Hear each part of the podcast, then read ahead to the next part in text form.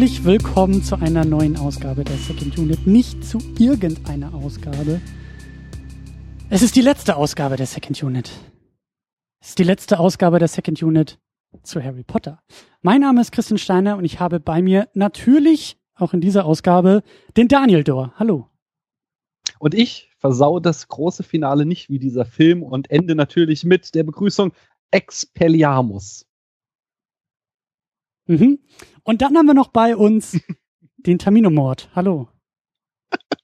Ja, Lord Tamino Moore ist auch da, mal wieder jetzt. Christian, wusstest du nicht, was Expelliarmus bedeutet? Ja, natürlich. Wenn ich wollte nur, dass die Leute da draußen zu Hause ähm, mitraten können und nicht meine Sehr Lösung. fair von dir. Chris, Christian, soll ich dir erklären? Bitte. Ich bitte darum. Expelliarmus ist der Entwaffnungszauber. Wir hatten ihn hier das erste Mal im Teil 2. In den Büchern sehr, in den Filmen nur so latent, wird er immer mehr zum Markenzeichen von Harry Potter. Fun Fact. Und ja, Fun Fact. Und äh, im Finale des Buches ist er der Spruch, mit dem er äh, dann Voldemort besiegt. Im Film ist es ein roter Strahl. Ist ja auch ganz nett. Ja. ist Aber halt- Christian, das hättest du wissen können, denn das, das hat Daniel auch schon mal lang und breit erklärt hier in irgendeiner Ausgabe zu irgendeinem dieser Filme. da merkst du mal, wie Christian mir zuhört. Ja, das sehe ich auch schon. Und Ja, man aber sieht in- auch, wie gut sich Tamino erinnern kann in irgendeiner Ausgabe zu irgendeinem dieser Filme. Schön. Ja, ich muss jedenfalls sagen, ich war ja letzte Folge nicht dabei, aber Daniel hat mich ganz gut vertreten, fand ich. Er hat ja ein paar Mal auch so, ja, aber Tamino sieht das ja auch so, ne? oder Tamino würde das ja auch so sehen. Und das hat auch immer gestimmt. Also ähm, Glückwunsch. Du kennst meine Meinung zu den Werken, glaube ich, ganz gut. Das Ja. ist schön. Ich glaube, wir, wir, wir sind da auf einer Welle, was äh, die Bücher und die Filme betrifft. Oh ja, wir haben uns so lieb. Und Christian ist auch da. Liebe ist für Tamino auch gut. Hör auf, die Shownotes zu zitieren. Da kommen wir ja noch zu. Du Ja, darfst ja nicht so viel spoilern, warum Tamino auf einmal Liebe gut findet. Kommen wir ja noch zu. Ganz langsam. Denn, äh, ach so, ich muss ja auch noch hier, ich habe ja mein äh, Zauberspruchglas Aber ja, bitte. und da greife ich jetzt einmal hinein und klemme mir die Finger und nehme nicht irgendeinen Zauberspruch heraus, sondern Evertes Datum? Was? Kann das sein? Bitte? Ich kann die Schrift Nochmal nicht lesen. bitte. Wir nehmen einen anderen. Wir nehmen folgenden Spruch. Orbis. Orbis. Ja. Keine Ahnung. Nee, habe ich noch nie gehört. Ja, aber hier, Aber- ich, ne, bin der Doofmann. Da müsst ihr aber Ja, Moment, nachsetzen. Das, das google ich natürlich wieder sofort. Ihr dürft gerne Das ist garantiert irgendein so Spruch, der halt einmal auftaucht in irgendeiner ja, ja, irgendwo am Szene. Rand ja. erwähnt wird. Ihr seid mir Nerds. Es, das ist ein Sch- Fluch, der nur im Videospiel vorkommt. Das ist nicht Kanon. gotcha! es, er bewirkt, dass Erklinge bzw. Sumpfgrattler in einem hellen blauen Wirbel verschwinden. Also bitte, das ist ja. Den braucht man häufig, ja. Wieso? Du entwaffnest, entwaffnest mich, ich lass dich verschwinden, sind wir quitt. Aber ich bin ja kein Sumpfgrattler. Ein Sumpfgrattler. Arguably. Hm. Ach, Wir albern schon wieder viel zu viel rum. Ein Hier. ungefährliches Tierwesen. Es ist auch noch, es ist, es ist quasi, du bist doch Vegetarier, Christian. Wie kannst du überhaupt so einen Spruch benutzen? Das finde ich nicht gut. Ne, ich habe ihn ja nur weggedingstet. Ich habe ihn ja nicht getötet. Ja, ich, du bist nämlich auch einer dieser Leute, die einfach so ähm, ja, durch, durch WCs laufen und einfach mal Sektum Sempra sagen und gucken, was passiert. Ne? Ich sag Ich mal habe lieber verstanden. So, wir wollen, genau, wir wollen aber nicht nur rumalbern, wir wollen auch nicht nur irgendwelche Zaubersprüche zitieren. Was wollen wir eigentlich? Wir haben viel vor. Wir wollen diese riesengroße Unternehmung, die wir, glaube ich, vor anderthalb Jahren, wann haben wir denn angefangen, Daniel? Anderthalb Jahre waren es etwa, glaube ich. Ja. Mann, meine Güte.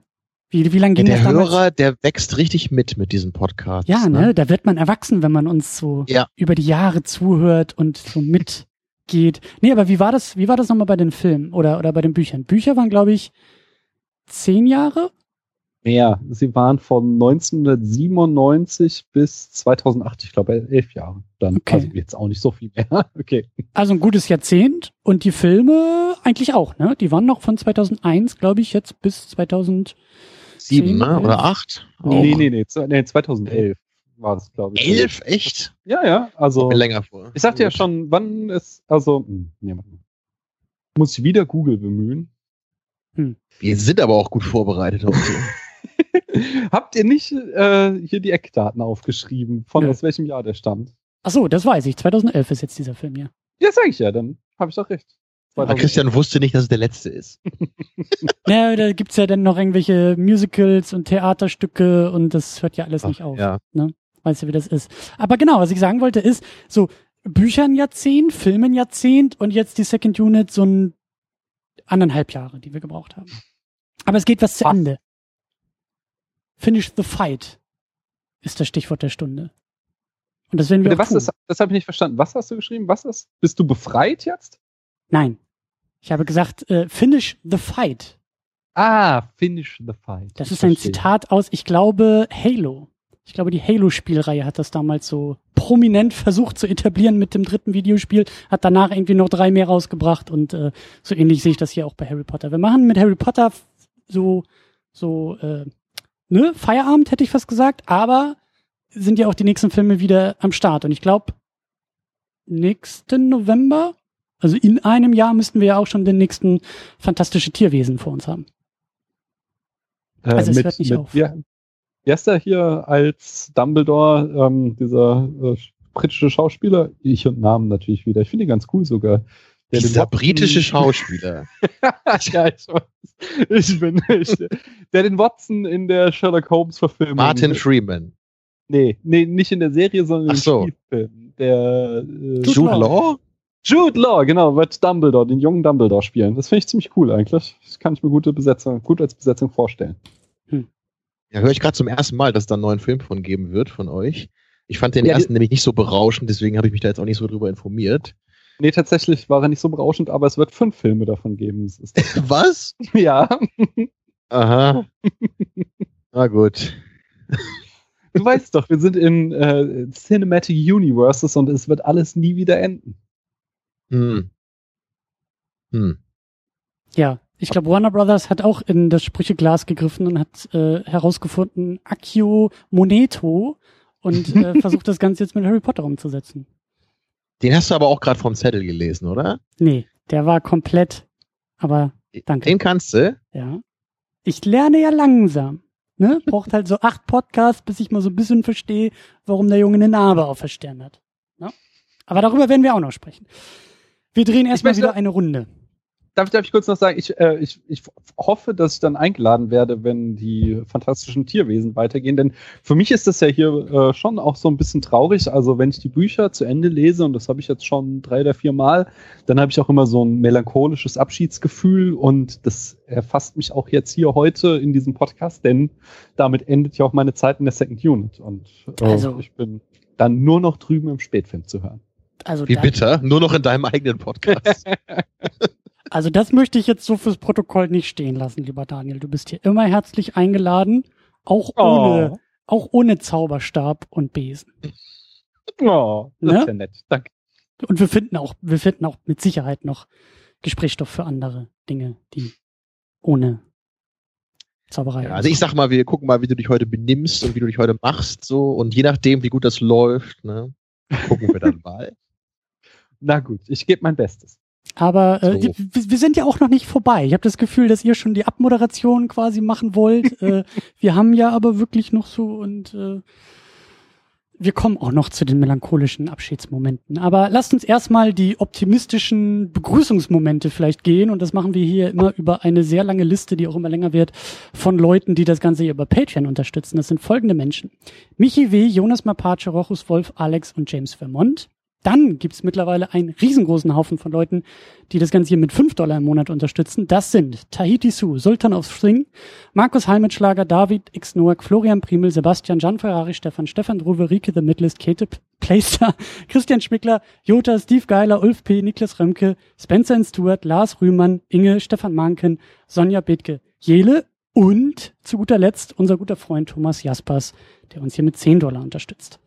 Darf ich noch mal was zu sagen? Als äh, fleißiger Hörer der Second Unit dachte ich bisher, Käthe Playstar wäre ein Charakter. Und jetzt sehe ich diese Liste vor mir und sage euch da draußen, Käthe und Playstar sind zwei Menschen. Hallo, schön, dass es euch gibt. ja, liebe Grüße an dieser Schön, Stelle. ja. Ja, ich werde ich werd mit der Liste in Zukunft auch noch mal anders verfahren, weil wie gesagt, das ist mittlerweile so viel, das wird, glaube ich, irgendwie mal so ein bisschen nach hinten wandern und mal so einen eigenen Credits-Bereich bekommen und so. Aber Du könntest äh, auch einmal pro Minute einen Namen sagen, einfach so mit einem Satz. stimmt, ich könnte den, den Block ja eigentlich auseinanderschneiden und so ganz random mitten im Gespräch dann im Laufe dieser 12 Stunden, die wir noch reden werden, einfach immer so Namen droppen. So, auch mit, Mhm. mit Stereo Surround Sound, dass der dann so hinten links aus der hintersten Box irgendwie nur kommt. Da kann man viel mitmachen. Ich muss mal aber mal sagen, mir gefällt das sehr. Ich finde das sehr schön, dass du dich jedes Mal bei den Leuten bedankst, denn es ist ja auch nicht selbstverständlich, dass sie dir da Geld in den Topf werfen. Und ähm, In den ich hoffe, Kessel. Es, in den Kessel. Ich hoffe, es animiert auch noch mehr Leute dazu, dass sie es machen, damit der Christian hier die Show am Laufen hält. Und äh, da finde ich es immer toll, wenn du da am Anfang äh, Danke sagst. Und als fleißiger Hörer der Sendung finde ich es auch überhaupt nicht störend. Genau, damit Christian nämlich nicht die Kürbispastete und das Butterbier ausgehen. So sieht's aus. Butterbier ist auch schon das Stichwort der Stunde. Äh, Daniel, du hast da mal was vorbereitet. So sieht's aus. Ähm, äh, wir fangen ja hier oft damit an, wie das so ist mit mir und meiner Tochter, denn wir haben ja die Bücher gelesen und äh, die Filme gesehen, bis auf den achten Film, muss ich euch jetzt leider sagen. Ich kann keinen Eindruck schildern, denn äh, sie hat tatsächlich so ein bisschen ähm, Bammel. Ich weiß nicht, ob es vielleicht daran liegt, dass äh, sie auch Angst hat, dass es dann vorbei ist, das ganze Projekt. Oder so wie sie es sagt, tatsächlich, dass sie so ein bisschen, weil das Buch ja schon ziemlich gruselig war, äh, Angst hat, das dann auch noch in Bildern zu sehen. Hm. Allerdings, wir haben jetzt irgendwie neulich die erste halbe Stunde von Indiana Jones geguckt und da ist sie ganz heiß drauf, auch den Rest zu sehen. Und da habe ich gesagt, das machen wir erst, wenn du Harry Potter zu Ende geguckt hast. Das ist eine Von sehr gute daher- Erziehung, Ich meine, ist, ist das. Finale von Indiana Jones nicht auch noch ein bisschen brutaler eigentlich als ja, das es ist Finale auch schon von. gruselig. Ja. Aber deswegen sagte ich, also insgesamt stehen jetzt einfach viele Klassiker an. Ich meine, sie ist zehn, in dem Alter habe ich auch schon so gruselige Sachen geguckt und wenn ich dabei bin, kann ich das ja auch immer ganz gut abschätzen, was sie kann und was nicht. Und sie ist halt auch sehr Kleiner Tipp. medienkompetent. Ja. Die Szene, wo Ron und Harry ihr T-Shirt ausziehen, vielleicht eher überspringen, weil sonst ist sie direkt in der Pubertät angekommen. Das willst du vielleicht auch noch ein paar Jahre. Ach, das, du weißt, so zehnjährige Mädchen, die sind schon heftig am Pubertieren, sage ich dir. Das ist nicht so wie bei uns Jungs, die sind da leider schneller. Mist. Aber, bitte? Mist, sage ich. Mist, ja. ja. Ähm, nein, aber worauf Christian eben anspielte, äh, meine Tochter ist nichtsdestotrotz ein äh, riesen ähm, Harry Potter-Fan und unser Haus füllt sich auch immer mehr mit Fan-Zubehör.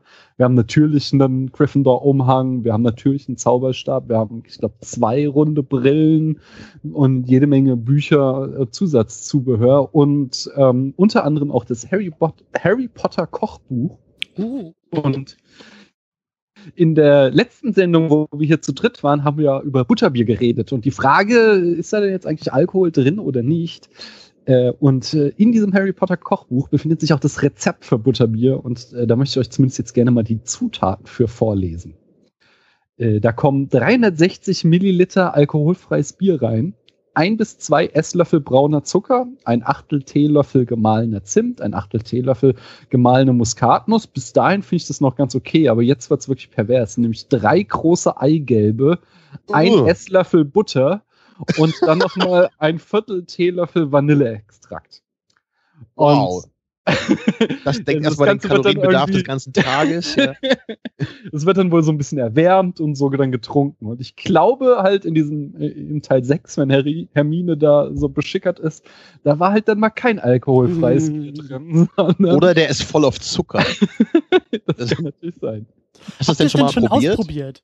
Ja. Nee, ähm, es ist, also auch in diesem Alter, äh, so, in dem sich meine Tochter befindet, da ist das mit Essen schwierig. Das heißt, dieses Buch, da sind zwar lauter irgendwie Fähnchen hier drinne, was sie sich markiert hat, aber so richtig ans Kochen wagt sie sich nicht ran, denn ich wette, wenn wir es machen würden, würde sie einmal probieren und dann sagen, interessant. Und äh, ich bin aber satt. Hm. Also in dem Alter war ich, glaube ich, nie, dass ich satt war. Ja, Vielleicht kommt das noch. okay. Tja. Nee, ganz ehrlich, also das kann ich noch als Fun Fact einstreuen. Also selbst als Säugling war ich von einer Flasche nicht zufrieden, hat mir meine Mutter mal erzählt. Also seit meiner Geburt musste ich immer anderthalb Portionen Essen bekommen.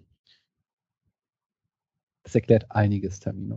ähm, ich möchte, ich, äh, darf ich noch mal kurz zu meiner Tochter zurück? Nämlich, ähm, ich hatte ja beim letzten Mal schon angeteasert, dass äh, sie das Finale des Buches gespoilert bekommen hatte. Das wollte ich jetzt noch ausführen, wo wir jetzt alle das Finale kennen, auch Christian.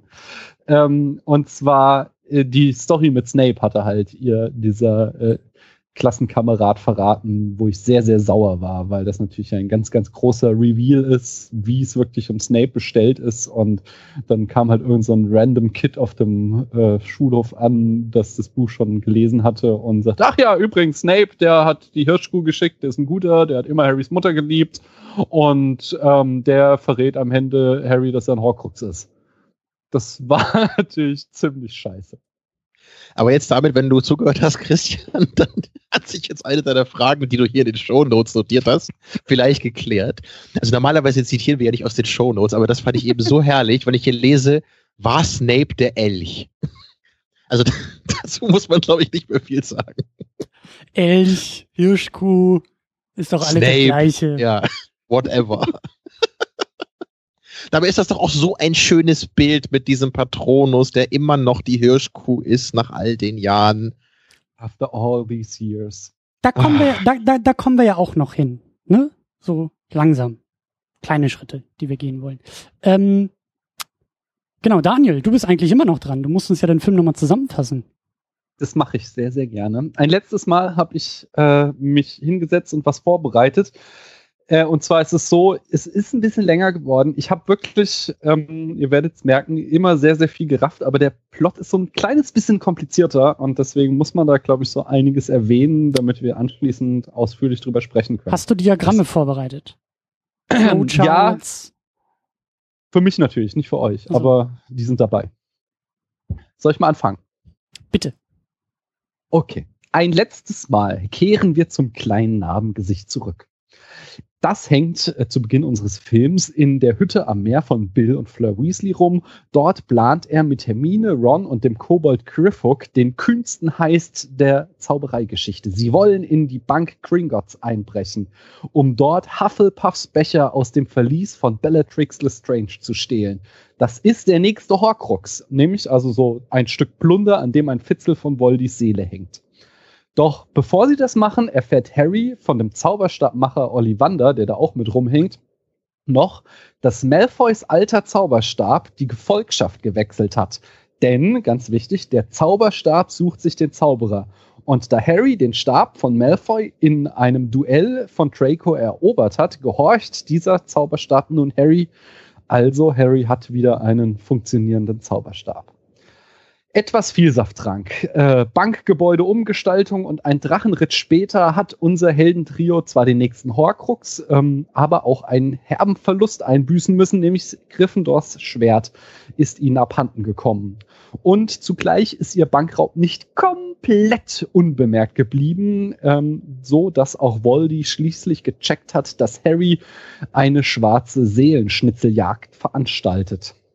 Was der Fan magischer Nasen-OPs jedoch noch immer nicht gerafft hat, ist, dass Harry eine Hintertür zu seinem Hirn hat und so findet unser Butterbier trinkender Held heraus, dass der vorletzte Horcrux sich in Hogwarts befindet. Aus den Gedanken von Waldy zieht er das mal wieder. Und äh, nach ein paar Katzenschreien, einem Gespräch mit dem anderen Dumbledore, dem Marsch durch ein Gemälde, ein bisschen Herren Heldenverehrung und der Vertreibung Snapes macht sich Harry schließlich auf die Suche nach Ravenclaws verschollenem Diadem, während Ron und Hermine sich Basiliskenzähne aus der Kammer des Schreckens besorgen. Denn, Blon äh, denn Ron kann plötzlich Parcel sprechen, weil Harry das immer nachts im Schlaf macht. Logisch, genauso lernt man fremde Sprachen. Ich denke, das kennt hier jeder. Anyway, in der Zwischenzeit kämpfen der Orden des Phönix, die Lehrer und die Schüler gegen Voldy und seine Todesser. Es gibt unzählige äh, bunte Blitze, viele Explosionen, aber auch den einen oder anderen durchaus sehenswerten visuellen Effekt. Als Becher und Diadem schließlich vernichtet sind, wird Snape zu Waldy in sein Haus am See eingeladen, um einen Plausch zu halten. Wir erinnern uns, Waldy hatte sich extra den Elderstab besorgt, um die kleine Nervensäge, die einfach nicht sterben will, endgültig abzumurksen. Der Elderstab ist der mächtigste Zauberstab aller Zeiten, aber so recht will das Ding Waldy einfach nicht gehorchen. Remember, remember, der Zauberstab sucht sich den Zauberer aus. Davon hat Voldy zwar keine Aber, äh, Ahnung, äh, aber ich glaube, er hat irgendwann mal auf Facebook gelesen, äh, dass es da so eine urbane Legende gibt, dass der Elderstab nur durch Mord den Besitzer wechseln kann. Und jetzt wissen wir ja noch, Snape hat damals Dumbledore umgebracht, also muss Waldy jetzt Snape umbringen, damit er endlich Potterfliegen klatschen kann. Weil es der Plot so verlangt, bringt Waldy Snape aber nicht direkt um, wenn es doch da bloß einen Zauberstab, äh, Zauberspruch für Mord gäbe. Nein, stattdessen überlässt er das seiner Schlange und so ein Glück. Das gibt Snape natürlich die Gelegenheit, Harry auf dem Sterbebett noch eine Erinnerung mitzugeben. Freundlicherweise pfeift Voldy dann auch die Schlacht von Hogwarts zur Halbzeitpause, damit sich Harry in Ruhe das Snape Biopic angucken kann. Und äh, vorher erfahren wir noch, dass, eine, äh, dass der eine Weasley-Zwilling mit den zwei Ohren in der Schlacht gestorben ist, genauso wie Lupin und Tonks. Und wer jetzt nicht heult, der hat seine Seele in acht Teile zersplittert. Apropos acht Seelenteile. Im Denkarium findet Harry heraus, dass Snape Harry nur deshalb immer so schlecht behandelt hat, weil er Harrys Mutter liebte und somit auch Harry. Aber seine Toxic Masculinity hat seine Liebe in Hass umschlagen lassen. Dennoch hat er Harry im Hintergrund immer beschützt und ihm auch die silberne Hirschkuh geschickt. Da fragt sich nicht nur Dumbledore nach, äh, nicht nur Dumbledore fragt, after all these years, always. Und wer jetzt nicht heult, der heißt entweder Krabby oder Goyle. Doch damit nicht genug. Harry erfährt nun die volle Wahrheit und den Grund, warum Dumbledore ihm immer nur Häppchen davon vorgeworfen hat. In Snapes Worten, Dumbledore hat Harry wie ein Schwein zur Schlachtbank geführt. Harry selbst ist ein siebter Horcrux und kann nicht leben, damit der andere nicht überlebt. Es folgt eine Selbstopferung, ein posthumes Gespräch mit Dumbledore in Harrys Kopf, eine Wiederauferstehung, die most awkward Filmumarmung der Filmgeschichte, äh, The Return of Gryffindor's Sword, Neville der Schlangentöter, viele bunte Strahlen, Voldy ist tot, äh, denn der Zauberstab wählt sich den Zauberer. Der Bahnsteig, neun Viertel, alles ist gut, the end. Oh, wunderschön, Daniel. Dafür kriegst du von mir ein Ohnegleichen. Oh, danke schön. Schön. Schön. Da gibt es ja eigentlich auch nicht mehr viel zu besprechen, oder? Nee. Nee. Es gibt so viel zu besprechen. Ach so. Ach so, ich dachte, wir machen mal so eine ganz kurze Ausgabe jetzt hier so zum Nee, Schluss. es gibt allein, was der Film alles davon verhunzt und was ich ja jetzt hier oh. quasi äh, noch da rein dichten musste, weil das im Film mal in so einem Halbsatz nur erwähnt wird. Ja, da bin ich ja gespannt. Es gibt einige Fragen, äh, besonders äh, meiner Seite aus. Also äh, ich habe den Film immer noch nicht hundertprozentig verstanden. Das klären wir gleich. Wir gehen aber vor noch ganz kurz einmal durch. Also auch hier wieder, ne? Weißt du Bescheid? David Yates macht die Regie, Steve Kloves macht das äh, Drehbuch. Rowling hat natürlich die Vorlage geschrieben. Und Daniel, du hast noch eine Ergänzung aus den vorherigen Ausgaben. Du weißt endlich, wie dieser irdische und weltliche Darsteller von Voldemort ausgesprochen wird. Ja, äh, und zwar hatte ich neulich das große Glück, mit dem Max von der Wiederausführung zu äh, podcasten. Und der hat es mir verraten. Und zwar ist der Nachname, so wie man es eigentlich denkt, einfach Feins. Das Besondere ist der Vorname. Niemand hätte es erwartet, aber er heißt nicht Ralph Feins, sondern er heißt Rafe Feins. Nee. Doch. Nee. Ich habe tatsächlich, doch, ich habe es auf YouTube dann mir nochmal angehört. Der Mann heißt tatsächlich Ray Feins seit einem Dreivierteljahr und irgendwie 12 Ausgaben dieser Harry Potter Auseinandersetzung grübeln wir über den Nachnamen, den ja. wir überhaupt nicht aussprechen können. Und dann stellt sich raus, wir sind zu blöd, den Vornamen richtig auszusprechen. So sieht's aus. Mann. Diese Briten. Anscheinend ist es ja eher so, dass der Typ zu blöd ist, seinen Vornamen richtig zu schreiben. ist, auch, ist auch eine gute Sichtweise, ja. Hm, na gut. Also ich, noch ich einmal. Ich kenne das vor allem mit Vornamen buchstabieren. Also naja, oh. ich glaube, Daniel muss man nicht so oft buchstabieren. Aber Entschuldigung, Tamino, das ist doch, wie soll man das denn anders schreiben? Ja, frag nicht mich, frag die ganzen Leute, die mich fragen. Mit H fragen manche so, wo soll denn da ein H hin?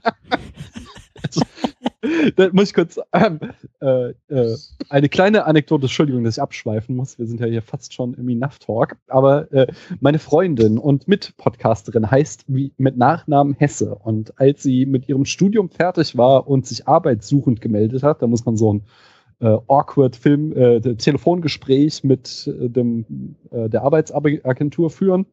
Und äh, da meinte sie so, ja, mein Name ist Hesse wie der Dichter. Und die Person an der anderen Le äh, Ende der Leitung so, ja, ja. Und dann kam irgendwie eine Woche später der Brief und da An stand Goethe. dann, äh, nee, nee, nee, da stand dann an Paula Hesese, wie der Dichter. Ich dachte jetzt mit Ä und SZ oder so. Nee, nee, das war Hesese, der berühmte Dichter Hesese. Schön. Ah, Namen. Nur Ja. Schall und Rauch. Ja. In der Tat. Wie kommen wir damit jetzt in den, äh, in den Film hinein? Namen sind nicht so wichtig wie vielleicht Charaktere und Figuren und die Menschen, die sie bezeichnen. Das wäre ja gut für dich, ne? Fangen wir so mal an. So? Yeah. Da musst du dir nicht so viel merken. Ja. Ähm, wir machen das Ganze ja schon jetzt in den, ja, das ist die achte Ausgabe, ist der achte Film und ich glaube, ich habe schon ziemlich früh für mich festgestellt, da bin ich glaube ich auch der Einzige hier irgendwie in der Runde, aber für mich sind die Figuren und die Charaktere irgendwie das Besondere. Ja, also die ganze Nummer da mit irgendwie Zauberei und Zaubersprüchen und Laserstrahlen und so, das ist alles gar nicht so wichtig wie diese Figuren. Und deshalb, Also das würde ich, äh, also da würde ich dir recht geben. Ich finde es allerdings nur bemerkenswert, dass du das eben so empfindest, wo du ja die Bücher gar nicht kennst. Weil für mich eben war das immer das größte Problem in den meisten Filmen zumindest, dass zu wenig von den Charakteren irgendwie noch übrig war für meinen Geschmack. Das heißt, in den Büchern ist noch mehr drin. Ja, ne, das hat ja Daniel, glaube ich, auch schon mal lang und breit erzählt. Ne? Du hast ja in den Büchern auch immer so diese Gedankenwelt von Harry, da kommst du ja so gut rein und du verstehst genau, was ihn so umtreibt ne? und was seine Probleme sind und Konflikte. Und das ist einfach wirklich was, was da, da ist einfach keine Zeit für gewesen anscheinend in den Filmen. Ne? Da geht es Ja. eher darum, so dann das passiert, das passiert, das passiert, zack, zack, zack. Ne? Das Jetzt im siebten Teil also- auch ein bisschen weniger, aber bei vielen Filmen ist ja immer dieses Gehetzte da. Äh, Also du hast da vollkommen recht mit dem Gehetzten, aber natürlich ist das auch etwas, was sich ähm, aufgrund Media der medialen Eigenschaften von Filmen schlecht übertragen lässt. Also Ja. innere Monologe. Äh, wir alle kennen den awkward äh, Voice-Over von äh, Blade Runner und das will ja keiner. Und ähm, deswegen finde ich tatsächlich, dass jede, also die, für jeden Film einzeln genommen, hast du vollkommen recht, total gehetzt und viel zu wenig Charaktermomente. Aber äh, über die Strecke der acht Filme kann ich Christian durchaus verstehen, weil sie dann doch insgesamt immer wieder so kleine, äh, schöne Momente eingebaut haben, die dazu führen, dass diese Charaktere dir ans Herz wachsen und die auch durchaus so einen Charakterbogen äh, bei allen drei Protagonisten mit reingebracht haben. Absolut. Und vor allen Dingen sind wir hier jetzt ja auch in so einer, also man, man merkt die ganze Zeit, hier geht was zu Ende. Wir steuern auf etwas hin und wir drehen auch noch mal die ein oder andere Ehrenrunde. Ja, wir nehmen noch mal so ein Best-of der vorherigen Filme irgendwie so mit und da kann noch mal jeder und jede irgendwie so in ihren Momenten noch mal das tun, was sie eigentlich immer am liebsten tun. So, Hermine boxt die Jungs noch mal wieder raus, ja, die beiden stehen da ja irgendwie bei diesem Einbruch äh, d- doof in der Gegend rum und wissen irgendwie gar nicht, wie sie da rauskommen sollen. Und sie ist doch diejenige, die sagt, so Jungs, geht mal zur Seite, ich mach das mal. Ja, so wie sie das immer gemacht hat. Ähm, Ron hat wieder die bescheuertsten, bedeppertsten Gesichter irgendwie drauf, so. Und äh, das funktioniert für mich halt alles. Also da, da funktioniert für mich einiges. Was funktioniert bei Harry? Du hast jetzt Ron und Hermine genannt. Naja, Harry, da kommen wir ja auch noch hin. Harry ist ja jetzt der große äh, Magic Jesus, der sich äh, opfert und dann wiederkommt und mit seinen Eltern noch einmal irgendwie Lebewohl sagen kann und irgendwie Dumbledore noch mal ein Küsschen irgendwie mitgibt und dann im großen heroischen Moment und so. Das ist ja, also da, äh, darauf haben wir ja hingearbeitet. So, ne? Ähm, Also ha ha hast du geweint oder ist deine Seele in acht Teile zerspalten? meine, meine, meine Seele hat sich vor Freude in acht Teile entfaltet in dem Moment, als Dumbledore diesen wunderbaren Satz aus dem Jenseits zu Harry gesagt hat. Also die tauschen sich ja aus und Harry dreht sich dann irgendwie nochmal um und sagt, äh, Moment mal, aber das ist doch alles gerade gar nicht echt, oder? Und dann sagte, was, was sagte Dumbledore irgendwie noch so zu ihm? Ich hatte Harry fragt, ist das echt oder nur in meinem Kopf? So war das, genau. Genau, und dann sagt Dumbledore, ja, natürlich ist es äh, nur in deinem Kopf, aber warum heißt es nicht, dass es nicht äh, auch wirklich passiert oder so? Ne? Ja, das Was ist, klingst du da so genervt, Tamino? Tja, da hat wohl jemand nicht richtig mitgeschrieben beim Film. Ja, es war einfach so schön und es war so, das war wirklich so ein Moment.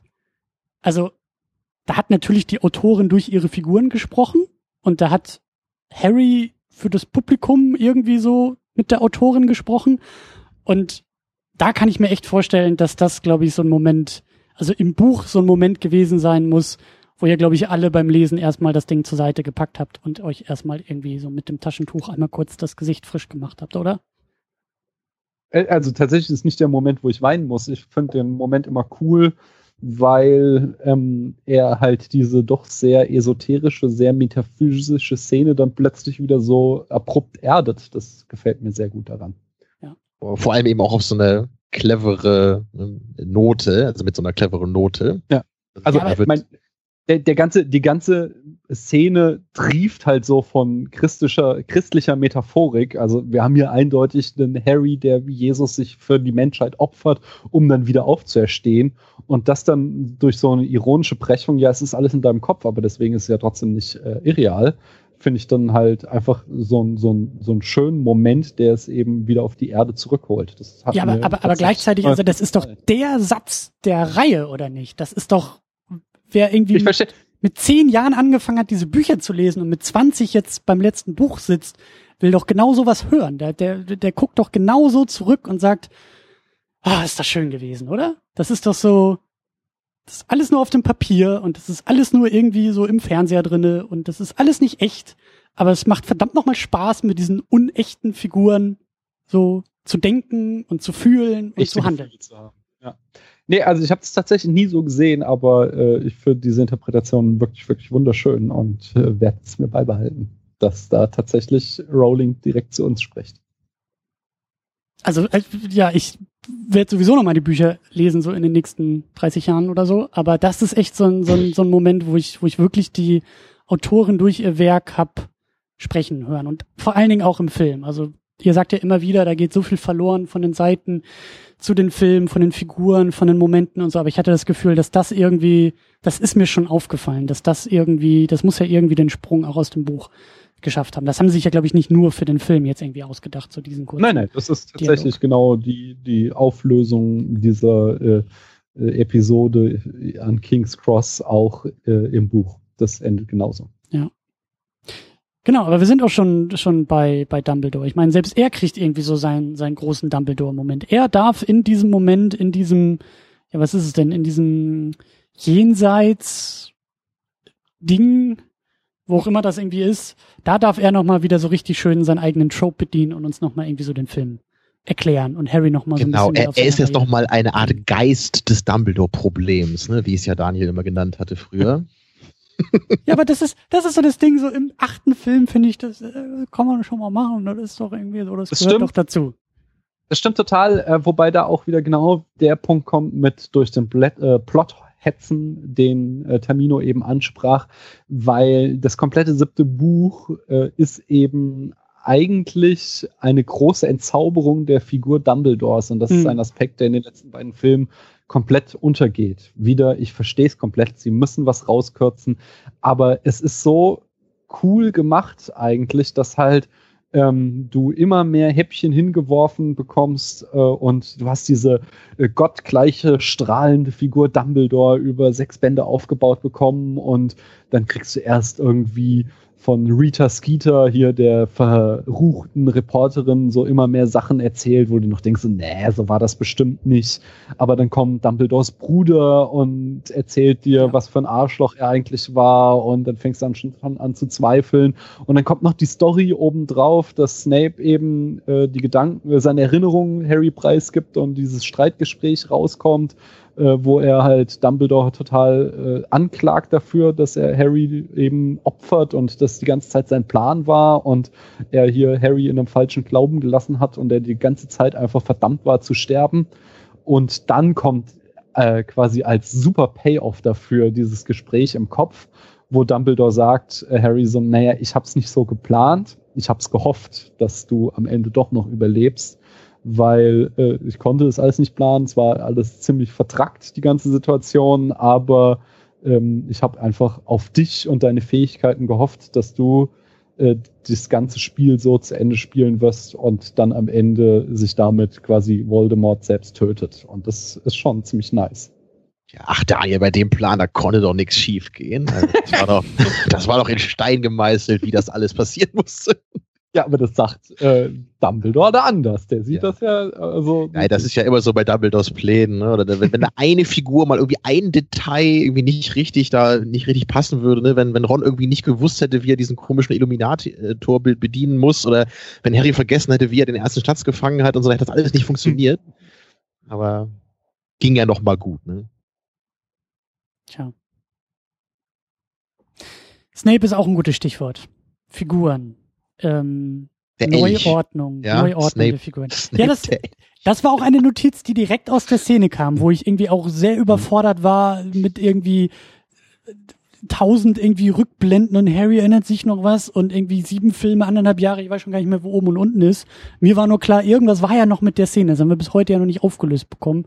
Und ähm, ist ja klar, dass der Film das denn selber noch mal irgendwie später aufgelöst hat, aber diese ganze, diese ganze Figur Snape, ähm, ist irgendwie ja. auch, ist schon schick gemacht, oder nicht? Wie Rowling da jetzt irgendwie so ein bisschen ähm, mit ihm spielt und eigentlich die ganze Zeit gespielt hat, ja, und, und auch, auch Alan Rickman das ja so wunderbar gemacht hat. Immer nur diese Blicke und man wusste schon, irgend, irgendwas ist mit dem, irgendwas, es ist aber, es wird so einfach, wenn er jetzt als schwarz gekleideter Snape auch noch wirklich so der Oberbösewicht wäre und ähm, das hat mir alles schon ziemlich gut gefallen. Ist vielleicht ein bisschen viel so in Sachen, ähm, also da merkt man, dass sie sich vielleicht ein bisschen lange Zeit gelassen hat, um das aufzulösen, weil auch das wirkt auf mich ein bisschen gehetzt hier in dem Film. Ja, Oder ein bisschen viel auf einmal so, mhm. dass Snape lange Zeit irgendwie so,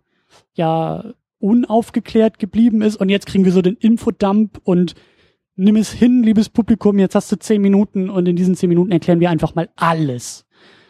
Wie ging euch das?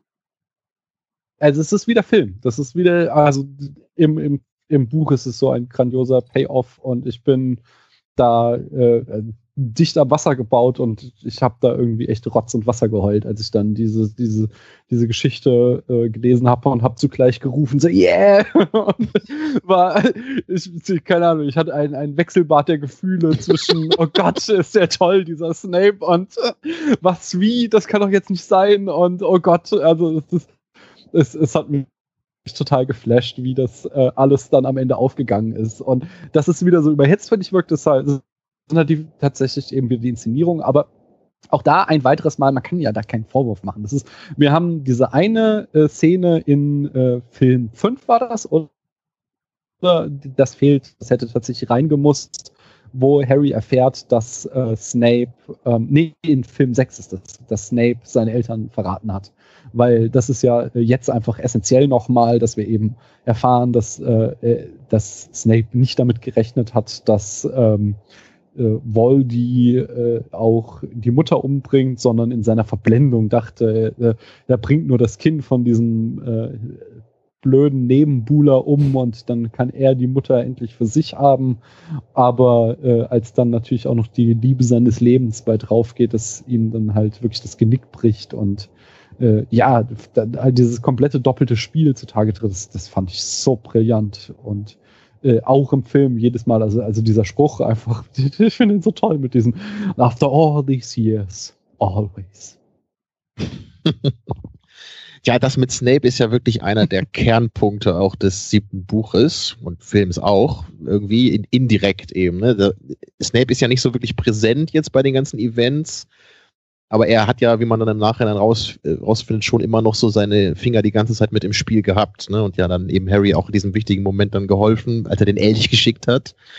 ähm, ja, was, was ich mich halt wirklich schon auch gleich nach dem ersten Lesen des Buches damals gefragt habe, ist echt einfach so, ist Snape jetzt wirklich ein Held? So, und ganz am Ende des Buches, ne, als sie dann nochmal 19 Jahre später da am Bahnsteig stehen, ne, da erzählt Harry ja dann seinem Sohn, hier, du bist wie benannt nach den beiden mutigsten äh, Schulleitern aller Zeiten und so, ne? Und also irgendwie, na klar, Snape ist sehr, sehr mutig gewesen, das stimmt schon. Aber ich muss irgendwie sagen, so rein emotional also ich hätte mein Kind, glaube ich, nicht nach ihm benannt. So, e-, egal wie ja, wie, wie mutig er gewesen ist bei all dem, was er getan hat, ne, wie er die ganze Zeit sein eigenes Leben dann aufs Spiel gesetzt hat. Letztendlich, ne, obwohl er dann ja immer noch so undercover bei Voldemort mitgemischt hat. Aber es ändert einfach nichts daran, dass er Harry einfach wirklich so unfassbar mies behandelt hat die ganze Zeit. Und das ist im Buch eigentlich sogar noch schlimmer als in den Filmen. Ne? Also in den Filmen sieht man das ja auch schon, wie, wie fies er immer so ist.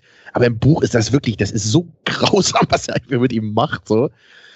Und also, ich weiß nicht, das, das, das ist für mich irgendwie unverzeihlich. Können wir da Ja, auch noch, können wir da auch noch eine Frage bei klären? Also diese, diese Behandlung ähm, Harry gegenüber, also dieser Umgang Harry gegenüber, war das jetzt irgendwie so Teil seiner Undercover-Geschichte oder war Snape einfach wirklich, also hat Snape nicht die ganze Zeit in Harry die Verkörperung der Liebe seiner großen Liebe mit einem anderen Kerl gesehen und deshalb Harry vielleicht auch extra nochmal so einen reingedrückt, weil er sich dachte, Ja, du Arschloch hast ich, dafür ich gesorgt, denke, dass das ich ist es, ja.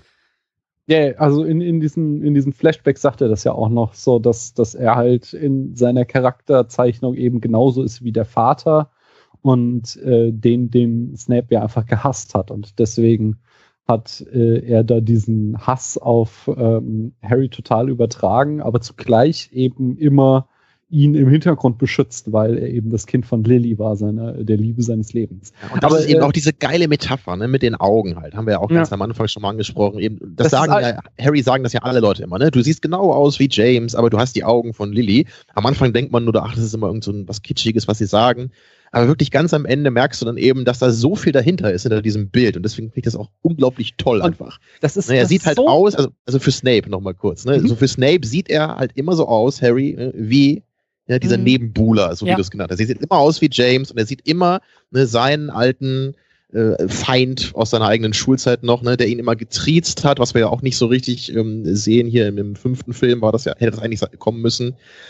Ne, und, und dann ihm auch noch seine Liebe seines Lebens weggenommen hat. So, ne? Also er war all das, was äh, Snape halt nie sein konnte. Und dieser Junge sieht eben genauso aus.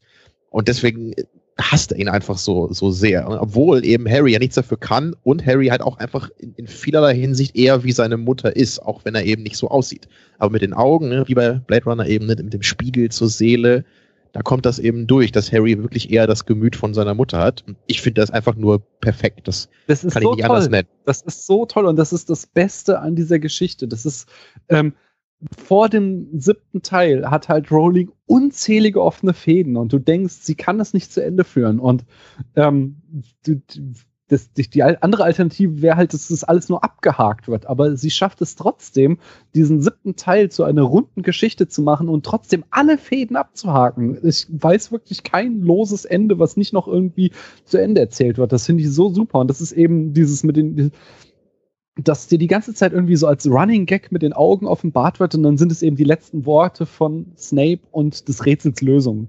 Genauso ist es eben, was du auch jetzt sagtest mit ähm, Snape und war jetzt mutig oder feige. Äh, du musst mal darauf achten, durch die ganzen sechs Teile, da, nee, durch sogar noch bis zum Schluss in den siebten Teil wird er immer wieder als Feigling bezeichnet. Von allen, von Harry immer wieder. Ja, von Sirius, ne? Genau, aber selbst noch am Ende, wenn er sich mit, ähm, äh, im Film wird es glaube ich wieder weglassen, aber am Ende, wenn er sich mit, äh, hier, wie heißt sie, die, die äh, Lehrerin von Gryffindor, Professor Mein- McGonagall. McGonagall. Ja, Also ich habe hab, ja, ich habe ein Namenproblem. Ich kann mir keinen Namen merken. McGonagall. Wenn sie sich am Ende mit Snape duelliert, im Buch wird halt äh, noch extra beschrieben, dass er keine Angriffszauber benutzt, sondern nur Verteidigungszauber und sie ihn da nochmal anschreit, wehren sie sich, sie Feigling. Ach ja. Und ähm, dann halt der Payoff wieder im, auf der letzten Seite des Buches. Äh, du bist benannt nach zwei Schulleitern und einer von ihnen war der mutigste Mann, den ich je kannte, weil er halt seit Jahr, Jahren ein doppeltes Spiel gespielt hat. Er sich äh, von allen immer als Feigling beschimpfen lassen, aber im Grunde hat er die ganze Zeit immer sein Leben riskiert und am Ende sogar sein Leben geopfert, nur um Harry zu schützen.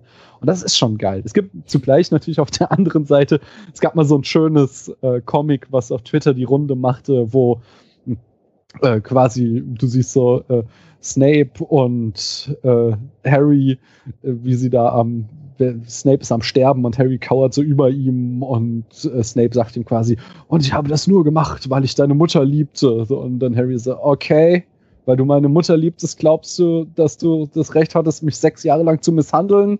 mhm. fuck you, ich gehe jetzt. ja, das ist so, natürlich ist das ein ziemlich weit gestreckter Bogen und außerhalb von Literatur würden wir das keinem Menschen verzeihen, aber innerhalb von Literatur ist es einfach ein perfekter Charakterbogen wieder. Also dann vielleicht nochmal die Frage an Christian. Kann man gleichzeitig ein sadistischer Mistkerl und ein Held sein? Nee, kannst du natürlich nicht. Also erstmal das vielleicht nicht unbedingt, aber die Frage beim Helden ist doch, wo ist die größere Sache? Also der Held, der etwas tut, was über ihn hinausgeht, was, was in größeren Kategorien arbeitet als er selbst und sein Umfeld. Und ich finde, das tut Snape halt nicht. Also Snape ist verliebt, sehr doll verliebt und tut halt alles für diese Liebe und deshalb opfert er sich. Also im Endeffekt ja, ist das etwas höchst egoistisches, was er die ganze Zeit tut. Das stimmt schon, aber er bringt Voldemort zum Fall und er opfert sein Leben für die Sache.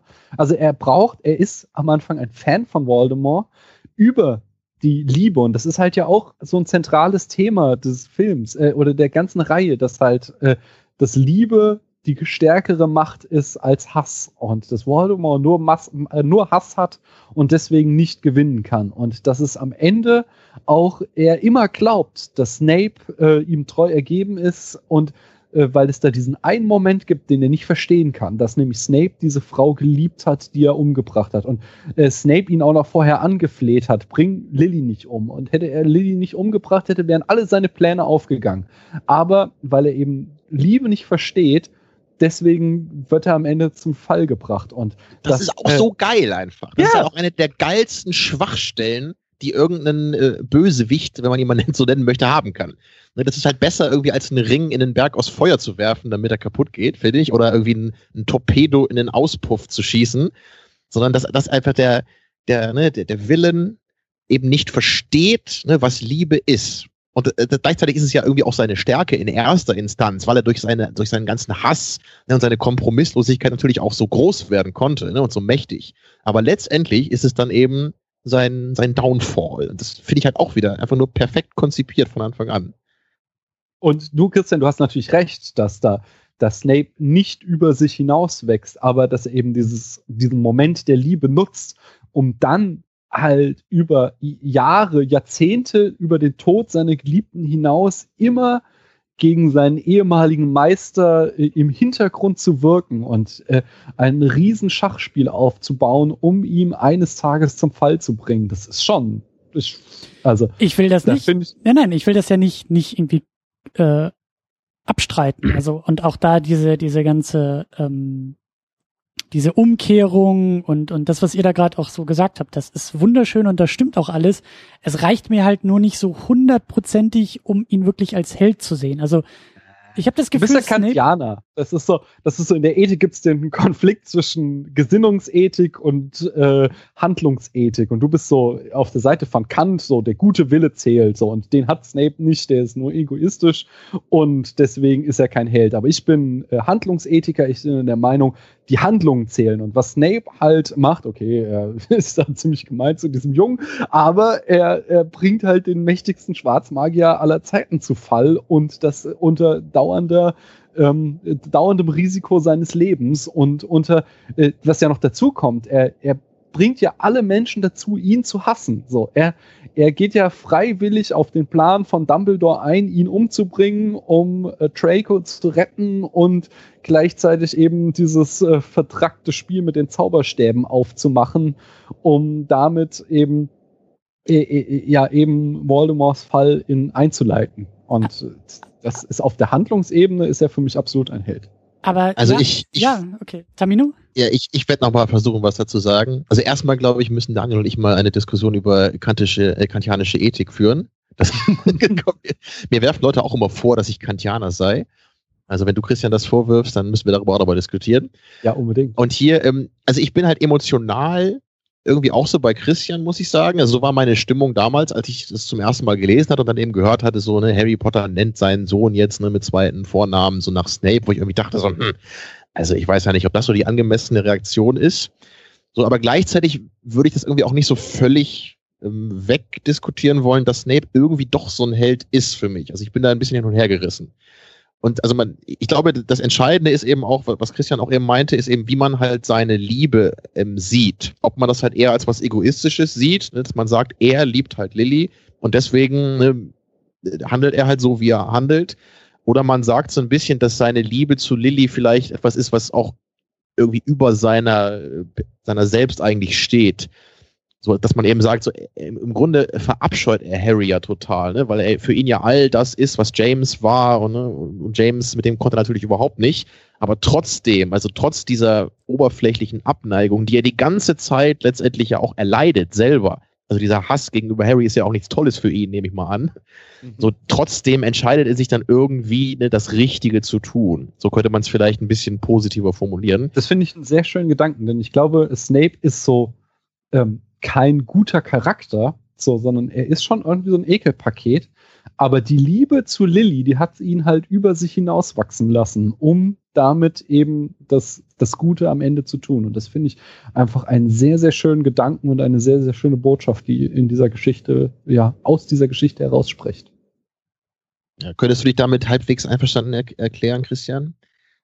Ja, schon, schon das ist, glaube ich, auch so eine Diskussion, die wir die nächsten Jahre noch führen müssten. So, ihr habt mhm. noch die Bücher im Rücken und ich halt nicht. Und ich habe das jetzt irgendwie einmal so durchgeguckt und ihr wahrscheinlich schon irgendwie 12.000 ja, Aber das ist auch wirklich, also das ist ein gutes Stichwort, auch mit diesem erneut drüber nachdenken, weil das ist sicherlich eine Sache, wo man einfach auch nach Jahren anders zu stehen kann. So, weil ich weiß halt noch, als ich es zum ersten Mal gelesen habe, dachte ich irgendwie, also für mich ist Snape eigentlich immer noch genau das gleiche Arschloch wie vorher. Aber inzwischen sehe ich es halt nicht mehr ganz so hart. Da ist, bin ich hin und her gerissen. Und vielleicht sage ich ja irgendwann dann doch eher wie Daniel, so er ist der strahlende Held für mich. Also und ich, ver ich verzeihe nein, nein, er ist alles nicht andere. Der Strahl nein. er ist eben nicht der strahlende Held, sondern er ist für mich die spannendste Art, die ein Protagonist oder ein Charakter in einem Film sein kann, nämlich ein zerrissener Held. Er ist genau, Buh, also ich finde, ich wie langweilig. Nein, eben überhaupt nicht. Ich finde eben hier gerade, sorry, aber Superman ist so lame, weil Superman oh Gott, weiß halt immer, was gut ist. Ich gehe in Deckung. Und Menschen, gerade die zwischen moralischen Konflikten, zwischen ihren Überzeugungen hin und her gerissen werden, das gibt mir Futter, über das ich nachdenken kann. Und das finde ich halt so spannend. Das erlebe ich doch selber schon jeden Tag. In ja, jeder Situation muss ich mich doch schon die ganze Zeit damit herumplagen, dass ich doch schon als Individuum ständig zwischen diesen Polen stecke und selber nicht weiß, was ich tun soll und was ich lassen soll und was das Richtige ist und wie ich das umsetzen kann und das auch noch ja, in meiner Fiktion. Ich hab, wir haben verstanden, wir haben verstanden, warum du Superman gut findest. Aber unabhängig davon ist doch der Punkt, dass ähm, er dir eine Sichtweise eröffnet, die, das unterstelle ich dir jetzt mal, du nicht nachempfinden kannst. Äh, also, sondern dass du anders gehandelt hättest. Du hättest wahrscheinlich dieses Kind nicht sechs Jahre lang gequält, sondern irgendwie versucht, äh, irgendwie zu abstrahieren zwischen dir, äh, zwischen ihm und seinem Vater. Und dass du eben vor diesen äh, Konflikt des Charakters am Ende gestellt wirst, so festzustellen, so, okay, er hat schlecht gehandelt und was er im Unterricht gemacht hat, war fies, aber was er außerhalb des Unterrichts gemacht hat und wie er hinter der, äh, den Kulissen die Fäden gezogen hat, um Harry zu schützen und um Voldemort zu Fall zu bringen, das war wieder verdammt gut. Und jetzt haben wir einen moralischen Konflikt und darüber nachzudenken, das macht doch Spaß, das ist doch spannend, das ist Absolut. doch Spaß. Absolut, ja. das will ich auch sagen. Also äh, äh Snape ist auch mit Abstand ähm, eine der wichtigsten Figuren mit dem mit dem meisten Fleisch zum Rumkauen. Also Snape Auf ist eine Fall. Figur, die du eben nicht so einfach wie jetzt vielleicht irgendwie Neville äh, so abhandeln kannst, in eine Schublade packen kannst und sagen kannst, oh, wie süß Neville hat irgendwie auch noch seinen großen Moment und darf auch noch mal der Held sein. So, da bist du nicht so lange dabei wie jetzt bei Snape. Bei Snape kann man sich, glaube ich, noch jahrelang immer wieder leidenschaftlich intensiv, wie Tamino auch gesagt hat, immer auch wieder mit eigenen neuen Perspektiven auf das Leben, mit eigenen Erfahrungen, die man sammelt.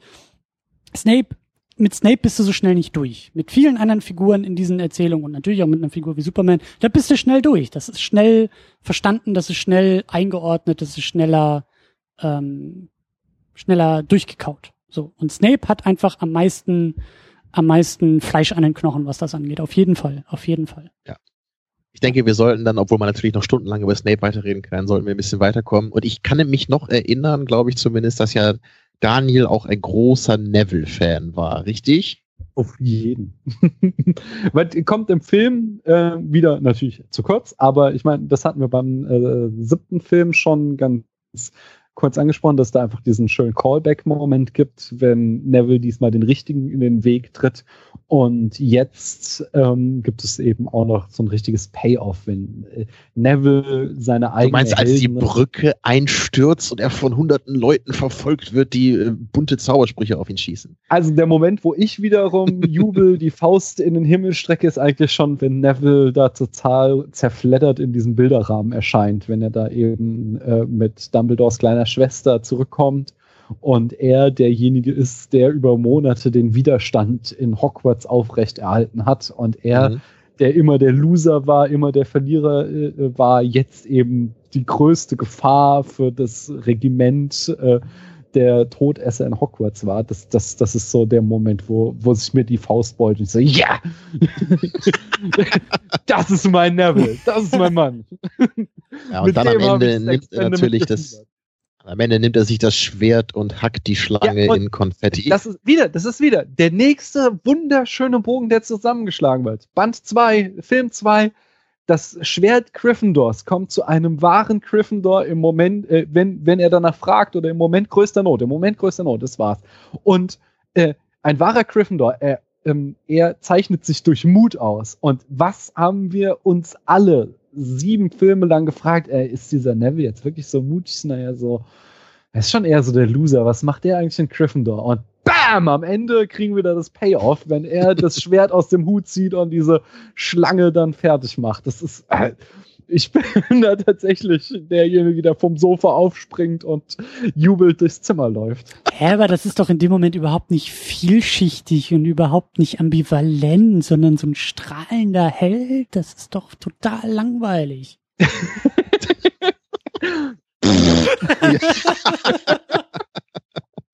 Nein, weil dieser strahlende Held eben nicht von einem fremden Planeten kommt und mit Superkräften geboren wurde, sondern er nur mit Defiziten gelebt hat und seine naja, eigene zaubern, Groß ne? aber ja. ich wollte gerade sagen, aber auch nicht so richtig. Seine Mutter nicht so gut, dachte ja. immer, er wäre ein Squib, also jemand, der zwar äh, ein Nachkomme von Zauberern ist, aber selbst nicht zaubern konnte.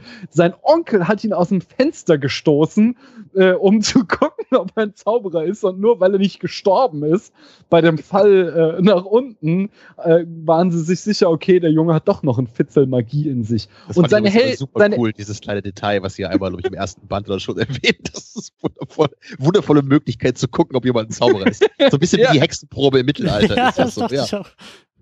Und seine Eltern waren halt Helden, so. Die waren, die waren im Orden des Phönix, die haben gegen Dumbledore gekämpft, die haben mit ihrem Verstand dafür bezahlt und er, er ist so der Loser, der nie was auf die Reihe kriegt, so. Und dann nach und nach wandelt sich das Bild. Er fängt an, irgendwie, äh, dass er mit, mit Kräuterkunde so ein Fach hat, in dem er ganz gut ist und er wird dann immer, äh, mutiger und dann im fünften Teil ist er dann einer derjenigen, die dem Ruf von Harry folgen, um die Prophezeiung zu erobern.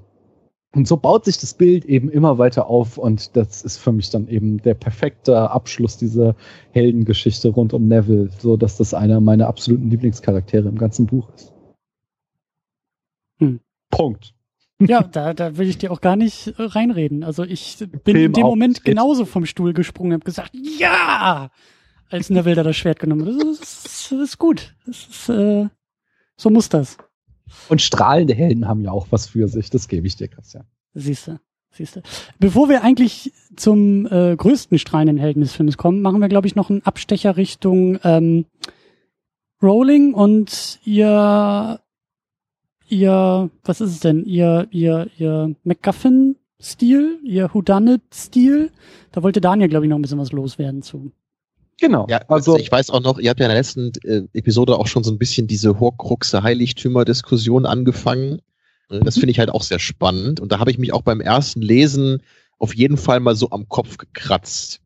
Ne, also, ähm, Daniel, du kannst gleich den Erzählsack übernehmen, aber ich weiß noch, ähm, Christian, du hast dich ja äh, immer nicht so positiv gegenüber den Horcruxen geäußert. Ne? Du fandst ja immer so ein bisschen, wenn ich das jetzt richtig wiedergebe, so, hm, ich dachte, jetzt läuft es mal so aufs große Finale hinaus, ja. aber jetzt müssen sie dann doch nochmal irgendwie da losgehen, diese ganzen einzelnen Horcruxe einsammeln und das fandst du nicht so toll, ne? Genau, das war für mich eine Abzweigung des, weißt du, wir waren so auf der, auf dem Highway mit vollem Tempo dem Ziel mhm. entgegen mhm. und auf einmal kommt da so eine Abzweigung, die sagt, äh, übrigens hier nochmal so im Schritttempo nochmal so eine Ehrenrunde drehen und dann darfst du erst wieder wieder. Okay, also jetzt bin ich auch gespannt, ob du das, wenn du dann mal irgendwann die Bücher liest, ob du das dann auch so deutlich so empfindest, weil ich persönlich mochte eigentlich diese Abzweigung immer sehr gerne. Und da ist es ja auch so, das ganze sechste Buch ist ja auch dazu da, um das ein bisschen einzuleiten. Ne? Im siebten geht es dann eben sehr groß darum, dass sie die finden und zerstören müssen. Und im Nachhinein kannst du dann das zweite Buch auch noch ein bisschen anders lesen, wo du dann weißt, hier, ne, in der Kammer des Schreckens, da hat er schon mal mit dem Horcrux zu tun gehabt und so. Also da ist eben ein bisschen was dabei. Ne? Und ich fand das eigentlich immer toll. So. Bei den Heiligtümern war das allerdings auch so, als ich das dann gelesen habe in dem Buch. Dann denk, da denkt man ja wirklich so, okay, wir haben jetzt ja schon die Horcruxe gehabt und jetzt kommt halt in der Mitte von dem letzten Buch, ne, kommt jetzt im Grunde nochmal diese ganze Geschichte mit diesen Heiligtümern. Also gibt es jetzt also noch irgendwelche magischen Gegenstände, die auch noch irgendwie super wichtig sind. Und das, äh, das fand ich beim ersten Lesen auf jeden Fall ein bisschen schwer zu schlucken. Ne, dass, dass halt jetzt wirklich noch mehr da in den Topf geworfen wird. Und äh, da bin ich jetzt gespannt, wie Daniel das vielleicht ein bisschen retten möchte. Ja, das, äh, das, also, das kann ich tatsächlich sehr gut. Ähm, denn aber da möchte ich gleich äh, doch mal hier einen Punkt vorgreifen und dich, Tamino, fragen, zu, äh, wann war der Zeitpunkt, an dem du zum ersten Mal gemerkt hast, oh scheiße, Harry ist tatsächlich auch ein Horcrux? Was, was, ja. was? er ist kein Elch? Breaking News hier mittendrin. Also ich kann sagen, das, ja? Sag von, mal, mir, ja? von mir kann ich sagen, es war tatsächlich erst, als die Erinnerung von Snape kam. Es kam der Reveal und ich saß da so, oh mein Gott, was ist los? Und es ist so offensichtlich, warum konnte ich das, warum habe ich das nicht schon vor zwei Jahren gemerkt? Und äh, wie war das bei dir? Ja, ich versuche gerade mich zurückzuerinnern. Also man kann ja mit ziemlicher Sicherheit davon ausgehen, dass das auch einer der allerersten Gedanken war, die Rowling, glaube ich, hatte, als er, als sie ja. das Buch geschrieben hat. Ne? Dieses, ist, ich, da ist der Junge mit der Narbe. Genau, das ist, glaube ich, diese berühmte Geschichte mit, das war die Geschichte, die sie sich damals im Zug ausgedacht hat. Genau, ne, dieser Bösewicht, der ein kleines Kind umbringen will, aber dabei seine Seele zersplittert und dieses Kind nimmt eben einen Teil dieser Seele in sich auf, ne, hat deswegen diese Narbe und auch ein paar Eigenschaften von ihm. Ich denke, das war so wirklich das Kerngerüst dieser ganzen Geschichte. Und ich, ich kann mich echt nicht mehr so gut dran erinnern, aber ich glaube, ich war damals ja auch noch ein bisschen jünger als du, als, als ich das gelesen habe. Deswegen äh, kann man mir da auch nicht so hohe äh, geistige Fähigkeiten abverlangen. Ähm, du hättest es allerdings wissen müssen, natürlich. Und ich glaube, es war nämlich bei mir auch erst so, dass ich das, dass ich das dann echt so richtig gecheckt hatte in dieser Rückblende. Ich war allerdings dann auch so, ich war halt bei dem siebten Buch dann auch so drin, ich habe kaum noch Zeit gehabt, überhaupt darüber nachzudenken, was ich da gerade lese, sondern ich habe das halt so verschlungen Ne, weil ich einfach auch so gespannt war, wie das denn jetzt endet. Also, also gerade der Cliffhanger nach dem sechsten Teil, das war halt echt so, ne? Oder einfach so dieses, oh Gott, Dumbledore ist tot und jetzt äh, gehen sie gar nicht mehr in die Schule zurück. Oh mein Gott, was passiert denn jetzt? Ne? Das, das war halt so was ganz anderes einfach mal als die Bücher vorher.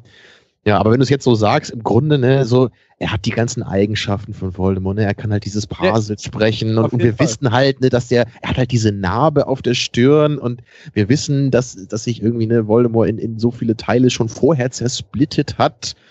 Also das, im Grunde, ja, man hätte es eigentlich wie auch ein bisschen früher ahnen können, zumindest. Nicht wahr, Christian?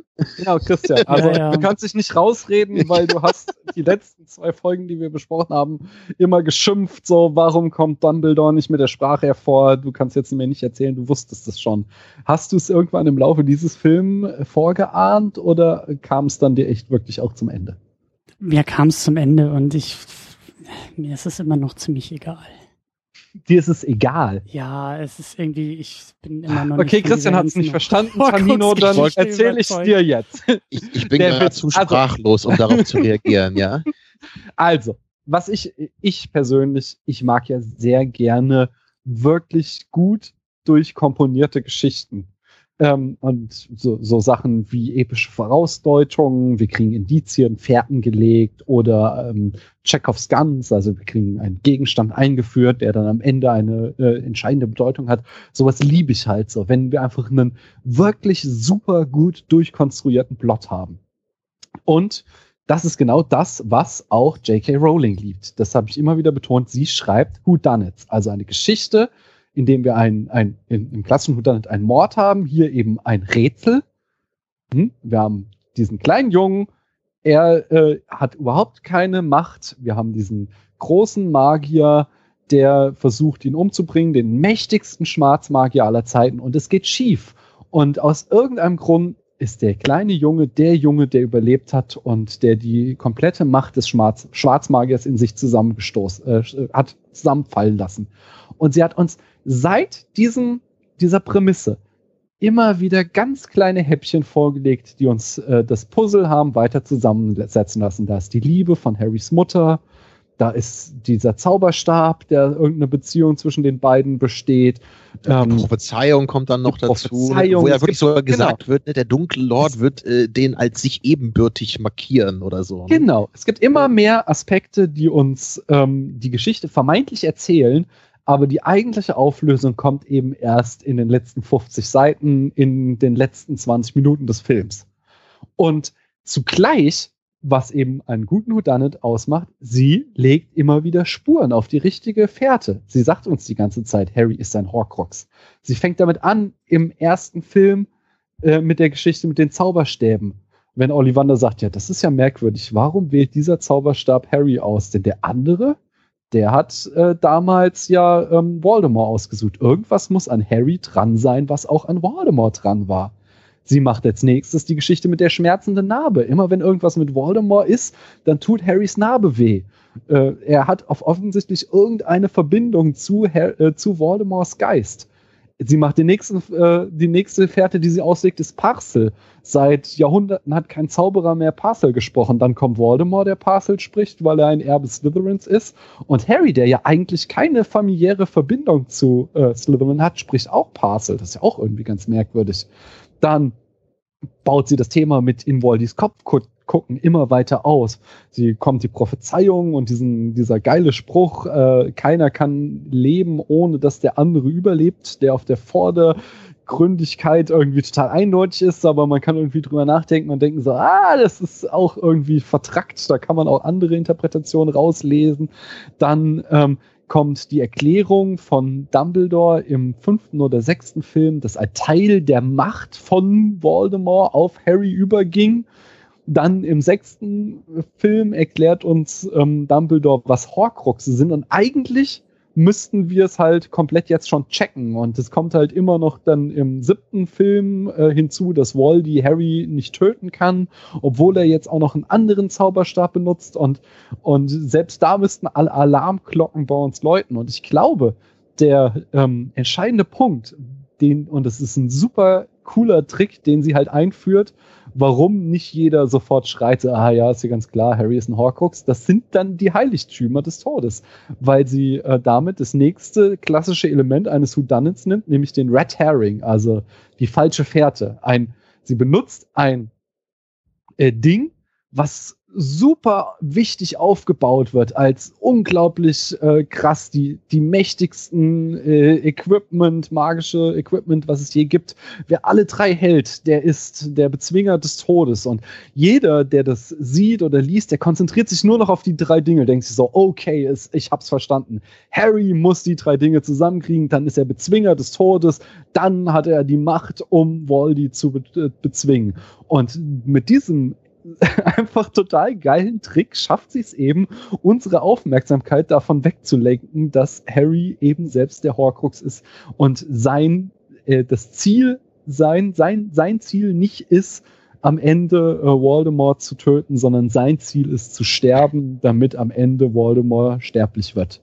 Und äh, das wird dann eben auch noch, das auch wieder leider gekürzt im Film, den für mich eigentlichen Heldwerdungsmoment, wenn er Dobby beerdigt und vor der großen äh, Konflikt steht, äh, jage ich jetzt den Heiligtümern nach und versuche noch vor Voldemort an den Elderstab ja. zu kommen oder gehe ich den Horcruxen nach und versuche die zu Ende zu führen. Und er entscheidet sich in dem Moment für den Horcruxen. Das heißt, in der weiteren Erzählung, er scheidet sich in dem Moment, dass er die Geschichte zu Ende führen wird, egal welche Konsequenz. Und dann ist es für ihn am Ende nur logisch, hey, ich habe mich für die Horcruxe entschieden, ich muss sterben, sonst kann Voldemort nicht getötet werden. Und das, das ist so eine geile Komposition von einer Geschichte. Das ist so ein fantastisch, äh, ja, ein, einfach ein verdammt guter Plot. Sowas gibt es so, so selten, dass sich jemand so was Gutes aufbaut. Selbst die ganzen anderen großen Geschichten, die ich toll finde, wie Herr der Ringe, wie Star Wars, wie Indiana Jones oder weiß der Geier was, die haben immer irgendwo so einen kleinen Moment, wo du denkst, so, na ja, okay, also so ganz geht das jetzt nicht auf. Und das hat eben ähm, ähm, Rowling so, so schön durchkomponiert, dass ich da diesen Zyklus dafür unglaublich liebe. Und da so, möchte ich kurz noch mal Christian, ja, Christian, lass mich da noch einen Tick dazufügen und dann okay. kannst du äh, da was drauf sagen. Wenn du dann immer noch nicht überzeugt bist, äh, dann bin ich gespannt. Ne, also erstmal natürlich, Daniel, hast du das wunderbar auf den Punkt gebracht. Sehe ich alles absolut genauso wie du. Und ich finde halt noch eine Sache halt, die das Ganze noch geiler macht, ne, ist halt diese Sache eben, dass, dass ja Harry durch ne, dieses Stück Seele, was ja Voldemort in ihn so geschleudert hat, unabsichtlich, ne, ist er ja irgendwie auf, auf irgendeiner Ebene ist er irgendwie etwas anderes, als er eigentlich ist. Ne? Oder es ist so wieder dieses, dieses Thema, was wir halt auch oft haben in diesem Buch, eben dieses, du, du, es ist egal, wer du bist im Grunde, in Anführungsstrichen, sondern es ist das Einzige, was entscheidend ist, ist, wer du sein willst oder was du aus dir machen willst. Und das wird ja auch schon von Anfang an so toll aufgemacht, eben wenn halt Harry den Hut auf hat am Anfang. Ne? Und der Hut sagt so, ja, hm, du könntest aber eigentlich ganz gut nach Slytherin passen. Aber Harry halt sofort sagt, ne, nein, ich will aber gar nicht nach Slytherin. Und dann ihn der Hut eben nach Gryffindor packt. Wohingegen Malfoy natürlich den Hut aufsetzt und seinen Wunsch sofort ähm, erfüllt bekommt. So, das, das finde ich halt auch von Anfang an einfach so toll gemacht. Wie das wird ja auch immer in dieser, in dieser ähm, Rassismus-Metapher eben diese Zauberer, die äh, geboren sind, die reinen Blutes sind, versus Zauberern, die ähm, Genau, eben, und mit, mit Hermine als dem besten genau. Beispiel da, ne? Die, die Muggelgeborene, die halt von ihren magischen Absolut. Kräften äh, jedem anderen äh, reinen Blüter überlegen ist. Ja. Und ich finde, das, das finde ich halt so elegant, dass das eben auch noch mit da reinkommt. Und das hat halt auch sehr viel mit dieser ganzen Prophezeiung und Vorherbestimmung zu tun. Mit, mit diesem, alle Leute sagen halt immer von außen, ne, Harry, du musst das machen und Harry, du musst dies tun. Aber es ist halt im Grunde vollkommen egal, was er eigentlich so von externalen äh, Faktoren auf ihn einströmen, weil es geht eigentlich nur darum, was er eigentlich wirklich will und wer er wirklich ist, letztendlich ganz tief in sich drin. Und da ist halt völlig egal, ob er jetzt wie Parsel sprechen kann ne, oder diese Eigenschaften von außen so ihm, ihm aufgedrückt werden. Ich würde sogar noch klarer sein. Ich glaube, äh, wichtig ist, und das ist so die zentrale Botschaft, welche Entscheidungen du triffst. Das ist, ähm, mhm. es ist, du, du hast einen Charakter und es geht, das auch wieder, geht auch wieder in diese Snape-Geschichte rein. Du, hast, du wirst mit einem Charakter geboren, du wirst mit Eigenschaften geboren, mit einem bestimmten Blut, einer bestimmten Abstammung. Das macht dich alles aus. Aber am Ende des Tages zählt, entscheidest du dich dafür, wie Voldemort zu einem krassen Arschloch zu werden, das Menschen umbringt, oder entscheidest du dich wie Harry gut zu sein und selbst wenn diese Entscheidung am Ende dein Leben kostet. Und das finde ich so geil. So, Christian, jetzt kommst du. Ähm, ich habe ja, glaube ich, schon ziemlich früh angefangen, äh, über Matrix zu sprechen, wenn wir über Harry Potter gesprochen haben. Einfach weil ich da ja die äh, Heldwerdung und die Heldenreise von Neo unfassbar schön und unfassbar fantastisch finde. Und äh, deshalb brauche ich die Horcrux auch nicht das, was Daniel in so einem Nebensatz gesagt hat, finde ich eigentlich schöner, nämlich so ein gewisses Extra noch zu haben, das halt nicht alles irgendwie immer so auf den Punkt direkt hin erklärt. Mir ist Plot auch gar nicht so wichtig wie irgendwie, es darf, es muss am Ende auch triefen, es muss irgendwie pathetisch sein, es muss irgendwie so ein bisschen, es muss halt triefen. Und wenn ein, ein Neo es irgendwie schafft, ähm, den, den Agent Smith irgendwie zu besiegen und auf einmal irgendwie auch die Matrix in der realen Welt sieht und über sich hinaus wächst und so, dann trieft das in meinen Augen ohne Ende. Und es wird halt nicht zu Ende durcherklärt. Und das finde ich so ein bisschen so immer noch. Das fand, das fandst du gut bei das Matrix. Gut. Das, das, hat mich immer gestört, dass es nie erklärt wird, warum Neo in der wirklichen Welt diese Matrix-Fähigkeiten hat. Ja, aber das meine ich ja, das ist so, da, da kann man, also ich denke heute noch drüber nach und jedes Mal, wenn ich drüber nachdenke, denke ich mir, geil, ich muss diese Filme noch mal gucken. Und das finde ich ist halt so ein bisschen, diese Horcruxe sind für mich eine Verdinglichung von, von, ähm, wie soll man sagen, von, von wirklich Geschichte und Geschichten erzählen, die keine Verdinglichung brauchen. Ich brauche keinen Horcrux, ich brauche keinen kein Gegenstand, ich brauche keinen Namen dafür, keine Bezeichnung okay, dafür, dass die Seele Voldemorts in Teilen auf Harry übergegangen ist. Das allein ist doch pure Poesie. Da brauche ich nicht einen Namen für und ein Ding für, was wir suchen und zerstören. Das ist so ein bisschen das, dass sich Harry am Ende opfern muss. Dass er erstmal sterben muss, um wieder zurückzukommen, um dann das Böse besiegen zu können. Das allein ist für mich schon schön genug, dass ich da, ich brauche da eigentlich gar keine Erklärung für. Ich brauche da keine Verdinglichung für, damit ich das irgendwie mitnehmen kann, damit ich das schön finden kann, damit das in diese Handlung irgendwie hineinpasst. Das ist für mich die Aufopferung des Helden wäre für mich schon Erklärung genug, warum Harry vielleicht irgendwie sterben muss im Laufe dieser dieser Auseinandersetzung und dass er über die Liebe seiner Freunde und so weiter und so fort irgendwie wieder zurückgebracht werden kann. Das ist doch, das reicht doch. Da brauchen wir aber doch keinen, nein, aber das ist doch auch drinne. Also ich Ja, ich, ja, ähm, ich, deswegen ich brauche ich aber die Horcruxe nicht.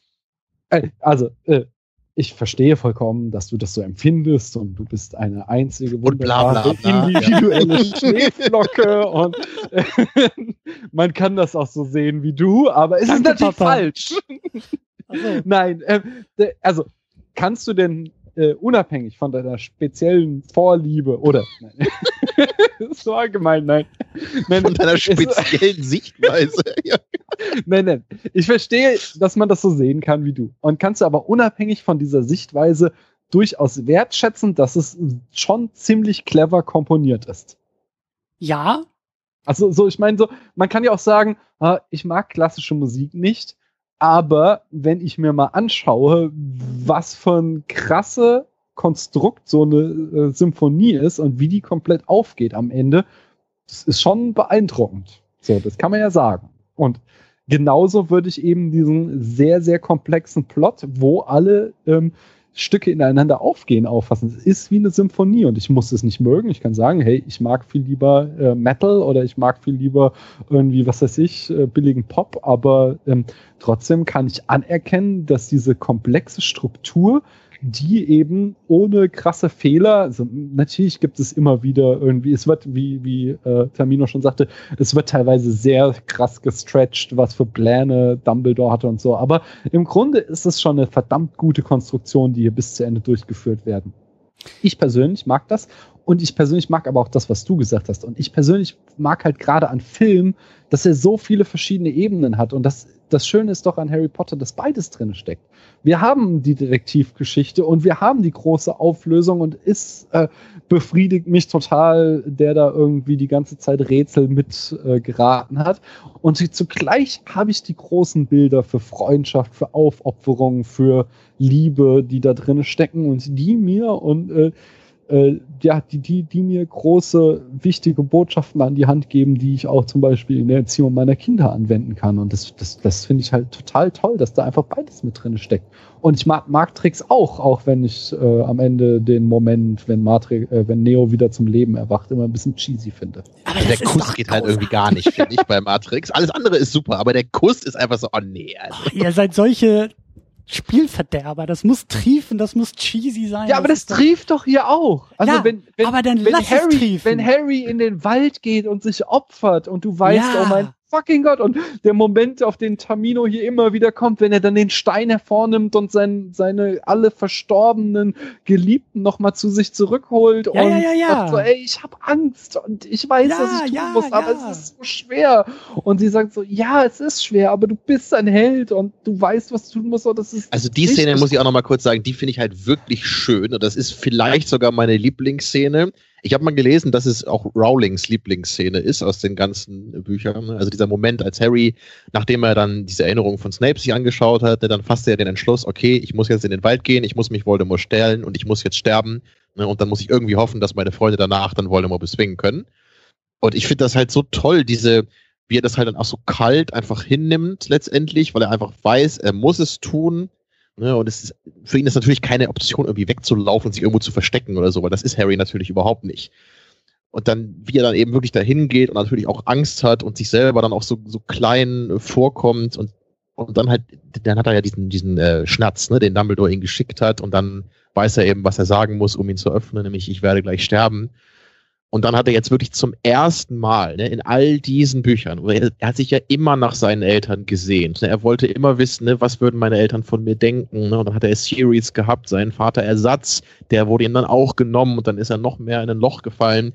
Und jetzt hat er dann, äh, dann kurz bevor er sich wirklich dann dem, dem unausweichlichen Schicksal, wie er ja glaubt, ne, äh, gegenüber sieht, kann er noch mal endlich mal zumindest mit dem Abbild ne, seiner, seiner Eltern und, und Sirius noch mal sprechen. Und ich, ich finde das einfach wunderschön, so dass er diesen, diesen kleinen, persönlichen, traurigen Moment dann irgendwie hat. Und das, das haben sie im Film auch ganz gut gemacht. Natürlich, ist, es ist im Buch einfach auch noch, noch stärker, finde ich, wie das dann rüberkommt. Und auch dann, ich glaube, da sagt er auch so, da fragt er irgendwie so, tut es weh, wenn man stirbt, ne? Und dann gleichzeitig kommt er sich irgendwie blöd vor, dass er diese Frage stellt in dem Moment. Also das finde ich alles wirklich sehr, sehr schön gemacht. Ja.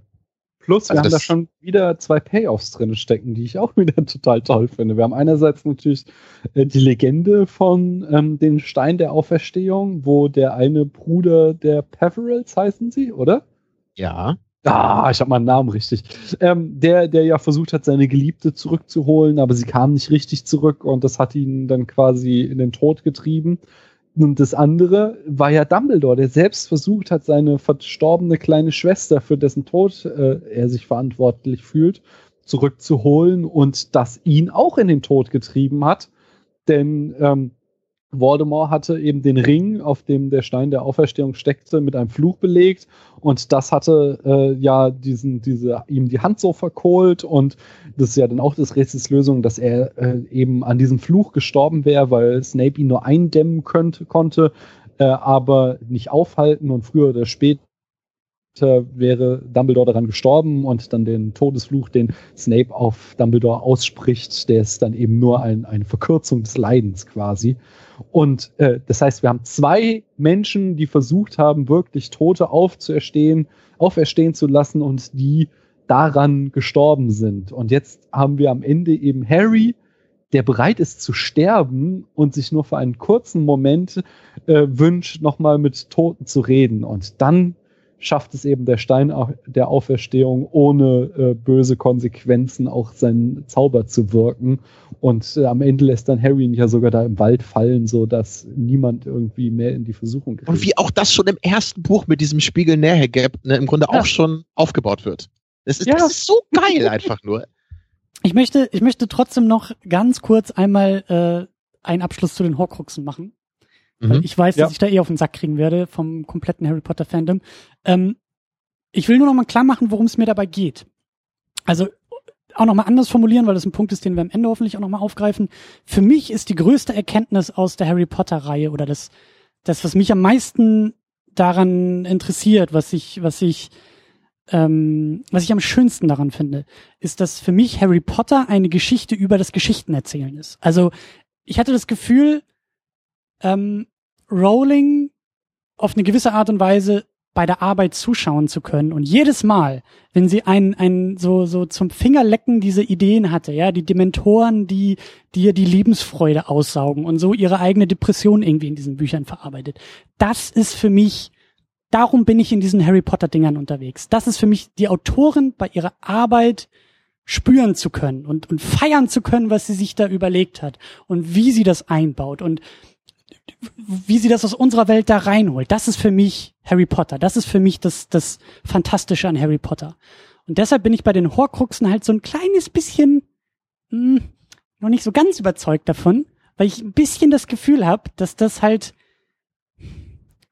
also das ist sehr gut gemacht, wie du Daniel gesagt hast, so diese diese Bögen, die sie da schlägt und wie sie auch zeigt, also wie sie ihre eigene Autorenschaft damit auch ähm, so geradlinig durch diese ganzen Bücher kriegt, wie sie da wieder Bögen zurückspannt auf schon Geschehenes, eine gewisse, eine gewisse Art von Redconning vielleicht auch betreibt, ja, und sagt, hey, guck mal, was wir da im zweiten Buch hatten und so, ne, ja, das macht jetzt im siebten auch nochmal einen ganz anderen Sinn und gehört eigentlich da und dazu. Das kann ich auch anerkennen. Aber schlussendlich sind für mich die Horcruxe, um das jetzt vielleicht mal ganz überspitzt zu formulieren, eine, ein literarisches Mittel, um YouTube-Videos zu verhindern, die sagen, der größte Filmfehler aller Zeiten in Harry Potter. So. Warum muss sich Harry denn opfern? Antwort Horcrux. Und das finde ich so ein bisschen so, das gibt für mich halt einen leichten Abzug in der B-Note, hm. weil ich das Gefühl hatte, das da traut sich die Autorin nicht so wirklich so auf dieses auf, auf, auf, und das meine ich halt so ein bisschen, auf diesen, auf diesen Kitsch, auf dieses, auf das, was Geschichten erzählen noch ausmacht, auf diese urmenschlichen Themen und auf das, Also wäre das Stichwort so ein bisschen Emotionen. auch, das Stichwort wäre so ein bisschen Entmystifizierung, Ja, würdest du sagen, davon? ja, ja, ich brauche diese Verdinglichung eigentlich nicht, wenn es doch nun mal darum geht, dass der Held stirbt, damit wir alle leben können. Das ist für mich Grund genug, warum er sterben muss. Da brauche ich halt eben nicht Horcruxe, die mir das halt irgendwie auf so einer Plot-Ebene noch näher bringen. Und vor allen Dingen, das ist so der Punkt, wir hatten ja vorhin auch so ein bisschen diese, diese, dieses Bild vielleicht gezeichnet, ja, wir sind, wir waren ja auf dem Highway unterwegs und wir haben diese Abzweigung genommen und wir drehen diese Ehrenrunde und jetzt kommen wir wieder auf dem Highway an und ich sitze immer noch in einem Auto mit euch und sag, ich hätte den Umweg nicht gebraucht. Schöne Landschaft ist schon ganz okay, aber hat mir jetzt nicht viel gebracht. Deswegen bin ich immer noch ein bisschen sauer, dass wir diesen Umweg gegangen sind und nicht schon längst an dem Ziel angekommen sind. So. Das ist für mich halt so diese, das, das ist die Nummer mit den Horcruxen. Das ist, das ist schon irgendwie elegant. Es ist vielleicht auch, also ich verstehe schon, warum sie das tut. Ich habe nur das Gefühl, dass es jetzt nicht unbedingt eine mutige Autorin in dem Moment war. Das ist sie an anderen Stellen gewesen. Ich habe eher den Eindruck, das ist eine gewisse, das ist eine Autorin, die sich die Kritik schon vorstellen kann, die an sie herangetragen wird. Deswegen fängt sie schon im Werk an, diese Kritik vorwegnehmen zu wollen. Ne, Das, glaub ist so, meh. Also, ich, ich, Ich, ich sag Die noch mal ganz kurz viel- was dazu, dann kannst du eingreifen, Daniel. Ich habe ich hab eine ganz kurze dämliche Erklärung für Christian. Stell dir doch einfach einen Horcrux mal so vor wie dein MacBook.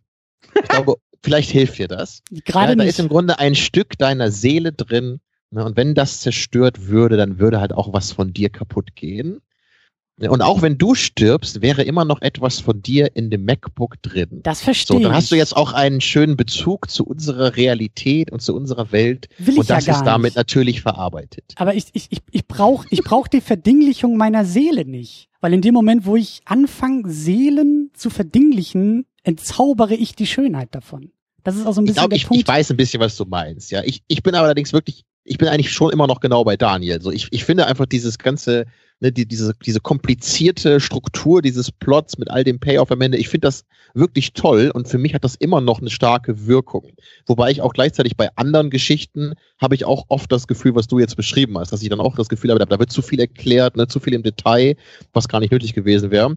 Aber hier, ähm, ja, vielleicht noch als ein, ein, als ein abschließendes Beispiel, es ist vielleicht so ein bisschen so wie der Unterschied von Drive und Heat.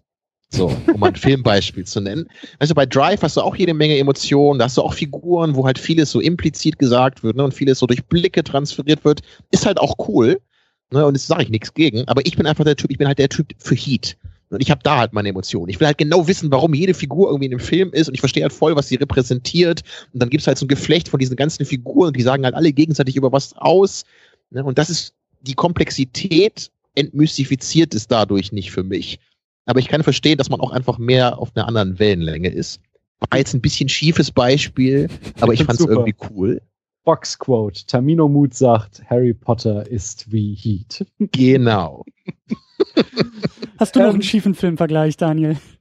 äh, nee, ich habe überhaupt keinen Filmvergleich. Ich kann ich kann es tatsächlich nicht nachvollziehen. Also ich verstehe, ich verstehe es. Ah, ich verstehe es auch nicht so hundertprozentig, muss ich ganz ehrlich sagen, deinen Einwand. Weil ich finde, also ich finde es tatsächlich immer ein bisschen müßig, äh, über die Intention äh, des Autors oder des Regisseurs zu diskutieren, der Autorin in diesem Fall. Ähm, und in vielen Fällen anders. Äh, Von daher, also ich finde ein, äh, also ich komme tatsächlich so aus äh, dieser postmodernen äh, Lesweise, ein Symbol muss für sich selbst stehen und ich äh, äh, lese dann die Bedeutung hinein. Deswegen finde ich es irgendwie schon allein äh, die Überlegung, hat sie das nur gemacht, um sich zu immunisieren, finde ich. Das weiß ich ja nicht. furchtbar. Das weiß ich ja nicht, Ja, aber, aber so das, fühlt sich das für mich an. Ja, ja, genau, aber, aber allein diese, dieses Gefühl würde ich nicht als äh, in irgendeiner Form relevant äh, bean, ja, ja, mit in meine Rezeption hineinziehen, weil äh, was sie sich dabei gedacht hat, ist mir erstmal vollkommen Latte. Wenn wir diese Ebene aber mal aufmachen, dann halte ich sie aber auch voll komplett unplausibel, weil sie hat mit der ganzen Geschichte angefangen, als YouTube und dieses ganze Fandom und Kritisieren Scheiß noch überhaupt kein Ding war. Und ähm, so viel steht für mich fest. Die Eckdaten, äh, dass eben ein Teil der Seele von Voldemort auf Harry übergegangen ist, die standen schon in den 90ern fest. Und damals hatte sie noch keine Ahnung, dass es mal irgendwann YouTube und Facebook und Twitter geben wird und Reddit und dass sich irgendwie Millionen von Menschen den Kopf zerbrechen werden, wie was irgendwie zu lesen ist. Das heißt, das war ihre immer eigene Geschichte. Aber wie gesagt, es ist für mich spielt das überhaupt keine Rolle, sondern ich habe einfach Spaß daran, dass wir hier ein Rätsel haben, was perfekt aufgeht und beispielsweise David Fincher Filme funktionieren immer so und du bist so ein großer David Fincher Fan. Er baut immer Rätsel, die perfekt aufgehen. Aber das ist der Punkt. So Fincher erzählt für mich halt nicht emotional. Fincher ja, aber, ist kalt das ist doch, aber das ist doch wieder das, was ich vorhin sagte. Das ist doch das Schöne an Film, dass, dass es ein so komplexes Symbol ist und nicht das einzige, zum Beispiel Romane haben das ganz genauso, dass du, dass du auf äh, in einer Rezeption eben gleich verschiedene Ebenen abdecken kannst. Kannst du denn nicht sehen, äh, diese ganzen Elemente, die du daran schätzt, dass die, die gehen ja jetzt dadurch nicht verloren, dass sie noch eine andere Dimension eingebaut hat.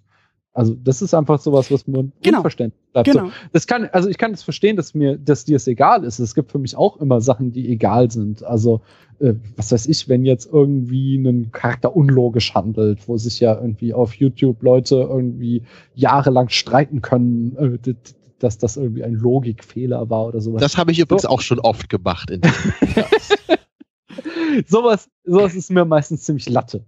Also, wenn irgendetwas unwahrscheinlich, unrealistisch ist, sowas, sowas interessiert mich einfach nicht. Ich verstehe aber, dass es eine Dimension ist an diesem Symbolsystem, die man diskutieren kann. Und auf dieser äh, Ebene kann es dann halt eben auch schlecht sein. Also, wenn Dumbledores Pläne immer sehr, sehr unwahrscheinlich sind und mir das am Herz liegt, das äh, so, diese, diesen Film so zu betrachten, dann kann das natürlich das kritisieren. Mich persönlich stört das nicht. Ähm, aber äh, ich finde genauso wie du diese ganze Metaphorik super. Da möchte ich auch noch einen Punkt reinbringen. Ich finde total so, so, so toll, wie hier ähm, Hogwarts äh, zerlegt wird. Und das ist für mich halt die zentrale Metapher des letzten Films eben, dass der Hort deiner Kindheit, ja. der Ort, an dem Harry immer glücklich und zufrieden wird, der wird hier komplett dekonstruiert, denn am Ende ist Harry eben erwachsen so, er muss diese Welt hinter sich lassen. Und damit er da überhaupt keine Chance hat, jemals wieder zurückzukehren, äh, wird da einmal richtig fett mit dem Hammer drauf gedroschen. Ja, und, und die Slytherins kommen endlich in den Knast. ja, die kommen ins Verlies. Ja, was sich ja alle etwas, gewünscht haben. etwas, also da, da muss ich ja nochmal kurz sagen, also, also eine Sache, die ich wirklich bei aller Liebe zu dieser Reihe immer doof fand, war halt wirklich die unfassbar jenseits von absurde Eindimensionalität von dem Haus Slytherin, wo halt echt jeder einzelne Mensch und jeder einzelne Satz, den diese Menschen von sich geben, immer und überall als negativ aufzunehmen sind. Und ich hätte es ein bisschen schöner gefunden, wenn man das vielleicht nicht, also die können ja durchaus so die Bösen sein, ja. Aber sie haben noch Slughorn. Slughorn. Oh, du hast recht, stimmt, Slughorn. Und dieser Professor Miguelos, der ist auch nicht ganz so schlimm. Der ist zwar unsympathisch und fies ein bisschen, aber es gibt schlimmere, ja. Ja, ah. stimmt, Slughorn gibt's. Ja, Slughorn ist die Ausnahme. Der ist nur so ein halbes Arsch.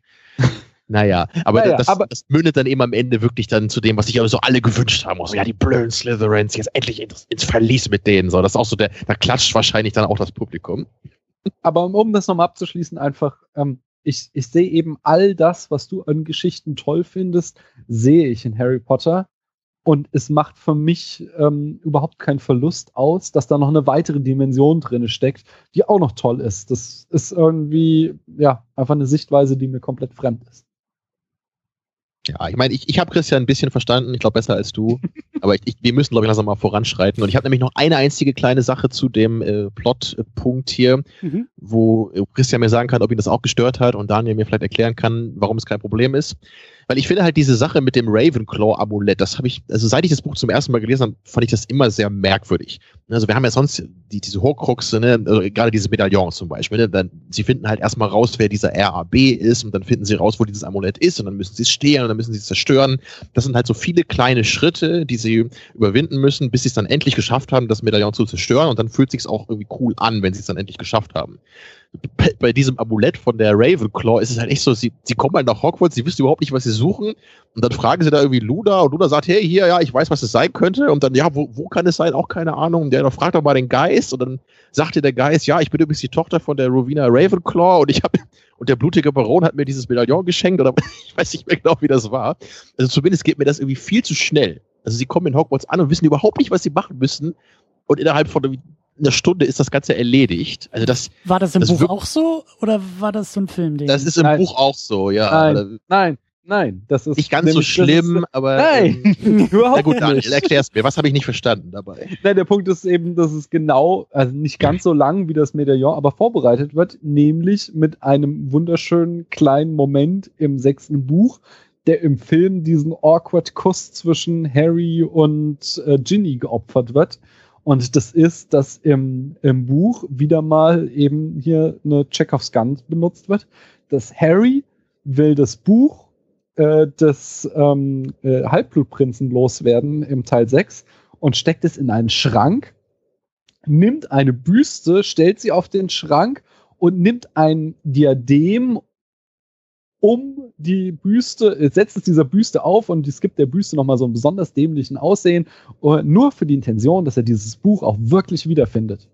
Und dann äh, ist das natürlich am Ende des Rätsels Lösung, dass er sogar das, äh, diesen Horcrux schon in der Hand gehalten hat, ohne zu wissen, dass es ein Horcrux ist.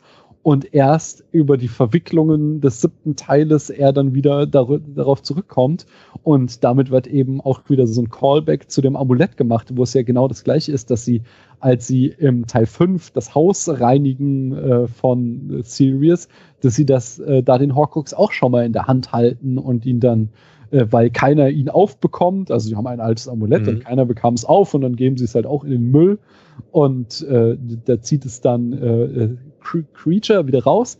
Und äh, überhaupt so äh, kommen sie zu diesem Amulett und äh, dieser Callback wird, äh, Back wird halt mit diesem ähm, Diadem wieder äh, Gut, hervorgerufen. das stimmt Deswegen- natürlich, ne? Aber das andere ist halt so viel elaborierter, weißt du, das zieht sich über viel längere Zeit auch hin in der Geschichte. Deswegen Ich finde das so das schön, halt weil viel, das, mehr. das wird dann auch so, also es wird dann eben dieses, äh, nochmal das Thema aufgemacht, dass ähm, Tom Riddle, bevor er zu Voldemort war, halt einfach auch super charmant war, dass wir eben diese graue Dame haben, die Tochter von ähm, Rowena Ravenclaw, die immer im Schatten ihrer brillanten Mutter stand und deswegen halt total verschlossen war und dann kriegst du da auch noch mal so einen Geschichtsbogen zu Ende erzählt, dass du jetzt erfährst, dass der blutige Baron sie umgebracht hat und dass sie deswegen beide Geister sind, die du eben auch schon seit dem ersten Teil kennst.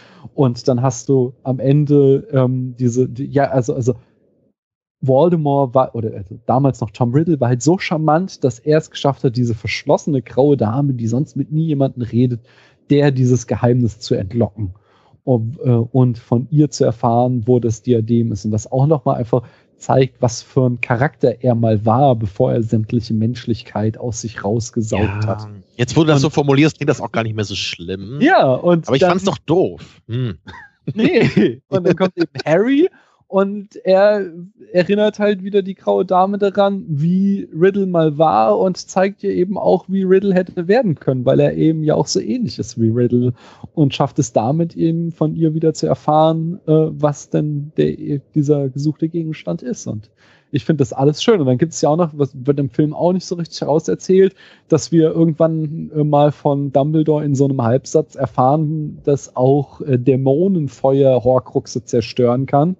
Und wir dann eben am Ende da, ich weiß nicht, ist es Krabby oder ist es Goyle? Ich habe es auch gar nicht verstanden im Film, warum da auf einmal einer von den beiden fehlt und irgend so ein anderer Typ da mit Der rumhängt. fällt doch, der fällt doch da runter dann. Und dann ist Ja, er ja nee, aber, aber einer von denen äh, nimmt dann Dämonenfeuer, um diesen Raum der Wünsche in, in Flammen zu setzen. Und äh, Hermine sagte auch schon mal vorher so, niemand würde je Dämonenfeuer einsetzen, weil es überhaupt nicht zu kontrollieren ist. Und äh, das wird dann eben da auch nochmal aufgelöst. So, ja, nein, es zerstört diesen kompletten Raum der Wünsche, aber mit ihm eben auch das Diadem. Und das finde ich dann auch wieder so eine schöne zu Endeführung dieses Erzählstrangs. Ja, es ist wohl ganz okay. Du hast mich jetzt, glaube ich, argument, argumentativ hast du mich, glaube ich, gerade geschlagen, ja. Ich bleibe trotzdem dabei, dass mit dem Amulett ist alles viel, viel cooler. Ich habe ja auch Ja, noch mal eine Frage in die Runde. Ja. Eine viel größere, glaube ich. ähm, wenn wir schon dabei sind, äh, uns äh, oder dass Daniel uns äh, so ein bisschen den Film äh, erklärt. Warum hat Harry jetzt eigentlich gewonnen am Ende?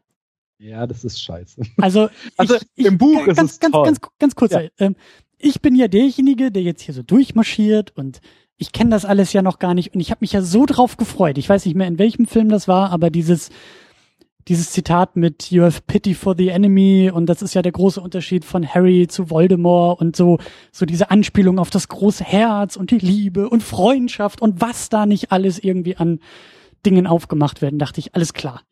Nur so kann Harry gewinnen. Da muss am Ende, weiß ich nicht, die Träne Rons wird irgendwie zusammengeworfen mit der Arschträne von Hermine und die Erinnerungen an seine Familie sorgen dafür, dass Voldemort. Aber das war's ja alles nicht, oder? Also ich habe da irgendwie ein paar Laserstrahlen gesehen und der eine Laserstrahl war irgendwie kleiner als der andere Laserstrahl und dann hat der Zauberstab nicht funktioniert und dann war der Film vorbei.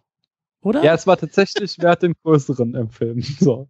Ist, Ist ja auch nicht schlecht. ja aber also Naja, also, er erklärt mir das mal bitte. ich finde, also tatsächlich dieses äh, Pity for the Emily, das habe ich auch immer wieder angeteasert.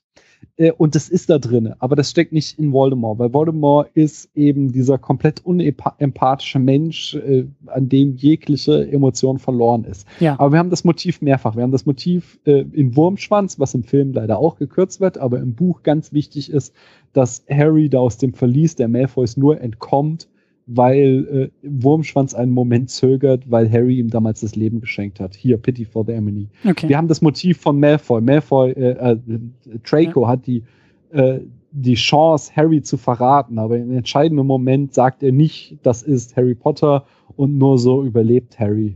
Wieder Pity for the Enemy.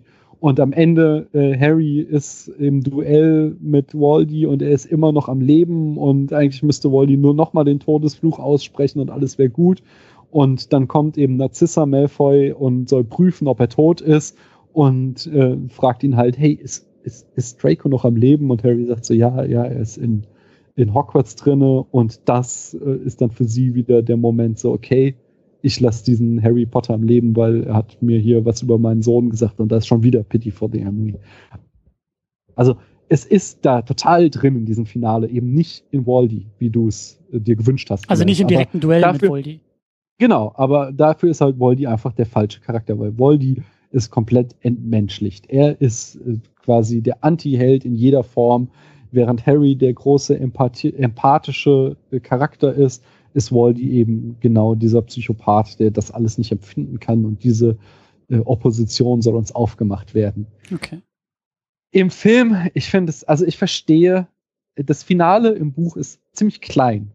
Und ähm, ich verstehe, dass es eben nicht cinematisch ist und dass sie deswegen versucht haben, da bunte Strahlen an die Stelle zu setzen. Ich mag auch eigentlich die Stelle, wo dann äh, Harry und äh, Voldy oben stehen und äh, Harry meint so, ähm, lass es uns so beenden, wie wir es angefangen haben, Tom, und dann ihn nimmt und runterspringt und die Magie von Voldemort dafür reißt, dass sie nicht auf den Boden aufschlagen, dann herumfliegen und die Gesichter verzerren. Das ist so ein Moment, wo ich die Effekte schön finde und so, aber wirklich dann so, wenn sie sich zehn Minuten gegenüberstehen und wir haben rote und grüne Strahlen und mal geht's mehr in die eine und die andere Richtung, das ist halt scheiße. Es tut mir leid, aber es ist, das ist, das ist, das habe ich tausendmal gesehen. Das ist wie Laserschwerter. Du sagtest schon, das ist wie Herr der Ringe irgendwie, wenn da, äh, nee, nicht Herr der Ringe, sondern der Hobbit, da, wenn irgendwie Gandalf gegen äh, Sauron da am Ende kämpft. Das sieht genauso irgendwie aus, nur mit weiß und schwarz und das ist so langweilig. Ähm, Ich hatte da vor Deswegen- Schwierigkeiten, irgendwie diesen moralischen Sieg auch zu erkennen. Das, Also wirklich, naja, darum das, geht's ja das ist auch. ein bisschen wie bei, Ja, wie bei Dark. Knight Rises, ne? Er haut ihm einfach am Ende auf die Fresse. Ja, so, genau. Und dann entschließt er sich, dass er einfach nochmal Dollar auf die Fresse haut und deshalb gewinnt er. Ist der moralische schwach. Sieg, der moralische Sieg äh, kommt halt im Buch hervorragend hervor, hervorragend hervor und ist zugleich auch die Antwort auf eine Frage, die Tamino noch gar nicht gestellt hat, aber stellen wollte. So, wie funktioniert das eigentlich mit dem Elderstab? Und ähm, das ist wieder, finde ich halt, so eine schöne Doppelbödigkeit, wo wir schon wieder so ein Rätsel aufgelöst bekommen und zugleich es auch so eine tiefergehende Bedeutung hat. Ähm, wir kriegen den Elderstab als den mächtigsten Zauberstab aller Zeiten eingeführt der nur durch Tod den Besitzer wechseln kann. Aber, und da auch wieder die Geschichte des, äh, die Dimension des Geschichtenerzählens steckt da wieder drinne. Mhm. Die Geschichte wurde halt falsch erzählt. Mhm. Es ist nicht so, dass derjenige den Zauberstab beherrscht, der den Vorbesitzer umbringt, sondern der, der den Zauberstab vom Vorbesitzer erobert. Und das ist eben dann wieder ein, ein, äh, eine Konklusion zu etwas, was wir im allerersten Teil kennengelernt haben, was die Initiation von Harry in die Zaubererwelt ist. Wenn er zum ersten Mal in die, äh, wie heißt sie? Die, die, äh, die Klappergasse? Nein. Die Winkelgasse. Winkelgasse? Das weiß sogar ich. Sorry. Das Äh, ist ja schrecklich, ein- Daniel. Was ist denn los mit dir? Ja, ich habe Die keinen Uhrzeit. Namensgedächtnis. Und die Uhrzeit, genau. Also, wenn Harry zum ersten Mal in die Winkelgasse geht, zu Ollivander, da erzählt er ihm, der Zauberstab wählt den Zauberer. Und das ist hier des Rätsels Lösung. Ähm, ein, ein Zauberstab muss quasi den Zauberer als seinen Herrscher akzeptieren. Und wenn ein Zauberer in einem ehrlichen Duell äh, den Zauberstab eines anderen Zauberers gewonnen hat, dann ist der Zauberstab bereit, seine Gefolgschaft zu wechseln. Deswegen war der Zauberstab von Malfoy bereit, sich in Harrys Hand zu geben. Und äh, zugleich hat er ja nicht Mal er hat ja nicht ähm, Snape Dumbledore besiegt, sondern Malfoy hatte Dumbledore besiegt. Malfoy hatte Dumbledore entwaffnet, weil der da geschwächt auf dem Turm ankam. Deswegen hatte der das Duell gewonnen. Das heißt, Sna äh, äh, Malfoy war der Herrscher über den Elderstab, weil er das Duell gewonnen hatte. Und ähm, am Ende äh, hat dann, dann hat Harry den ähm, hat Harry Malfoy besiegt und dadurch war er quasi der Herrscher über den Zauberstab. Und es gibt halt im, im Buch ist das super klein. Sie stehen sich gegenüber, Harry und Tom, und Harry sagt, ähm, erklärt das alles Tom, sagt so, sie, sie haben Ollivander nie verstanden, so ist, sind die Regeln. Die einzige Frage, die sich jetzt stellt, ist, weiß der Elderstab, dass ich Malfoy besiegt habe? Und dann kommt es eben zum letzten Zauberspruch. Ähm, äh, Dumbledore, äh, nein, nicht Dumbledore. Oh Gott, es ist echt spät. Voldemort sagt Avada Kedavra und äh, Harry sagt es Expelliarmus, also noch einmal den Entwaffnungszauber.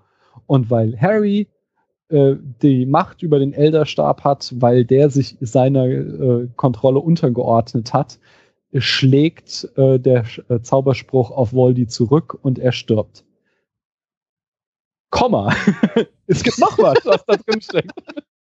Das ist genauso geil, weil es wird jetzt nochmal auch die no Mutternummer aufgemacht. So, Harry hat damals überlebt, weil seine Mutter sich geopfert hat.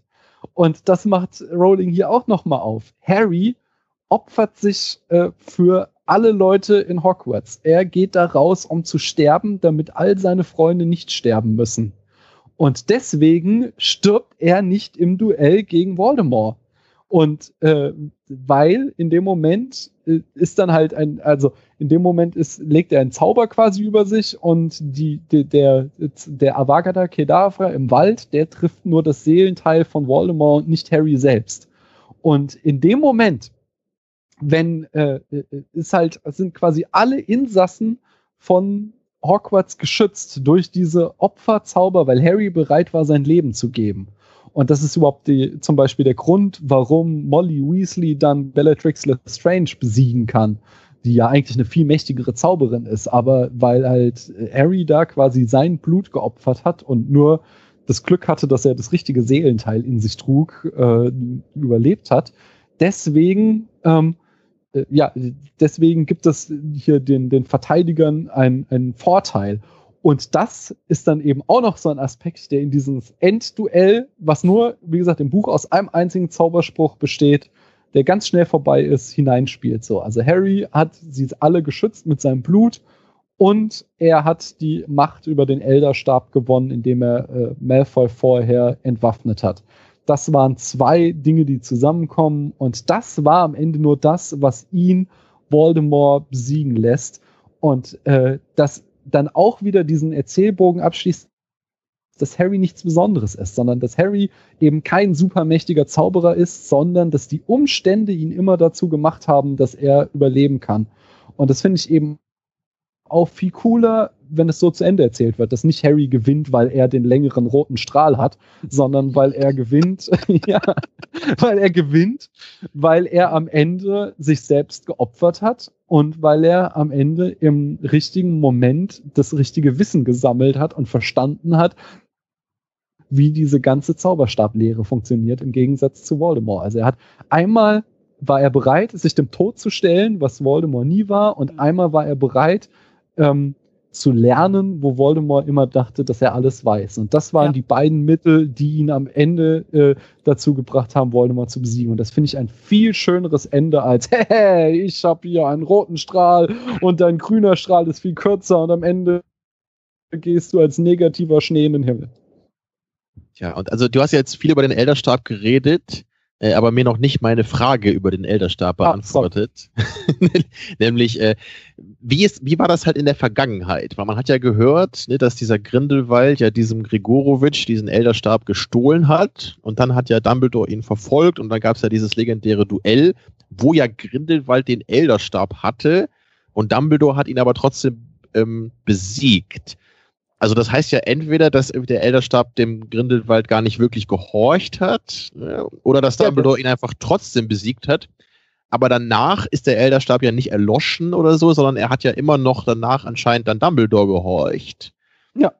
Also, also das ist natürlich was, was wir nicht explizit erzählt bekommen, aber so würde ich es genau verstehen, wie du es eben gesagt hast. So, weil Grindelwald den Stab gestohlen hat und nicht in einem ehrlichen Duell gewonnen, hat der ihm nie ganz gehorcht. Aber in dem Moment, wo Dumbledore äh, Grindelwald im Duell besiegt, geht der Elderstab in seiner Loyalität an Dumbledore über und gehorcht ihm wieder, weil der Zauberstab wählt den Zauberer.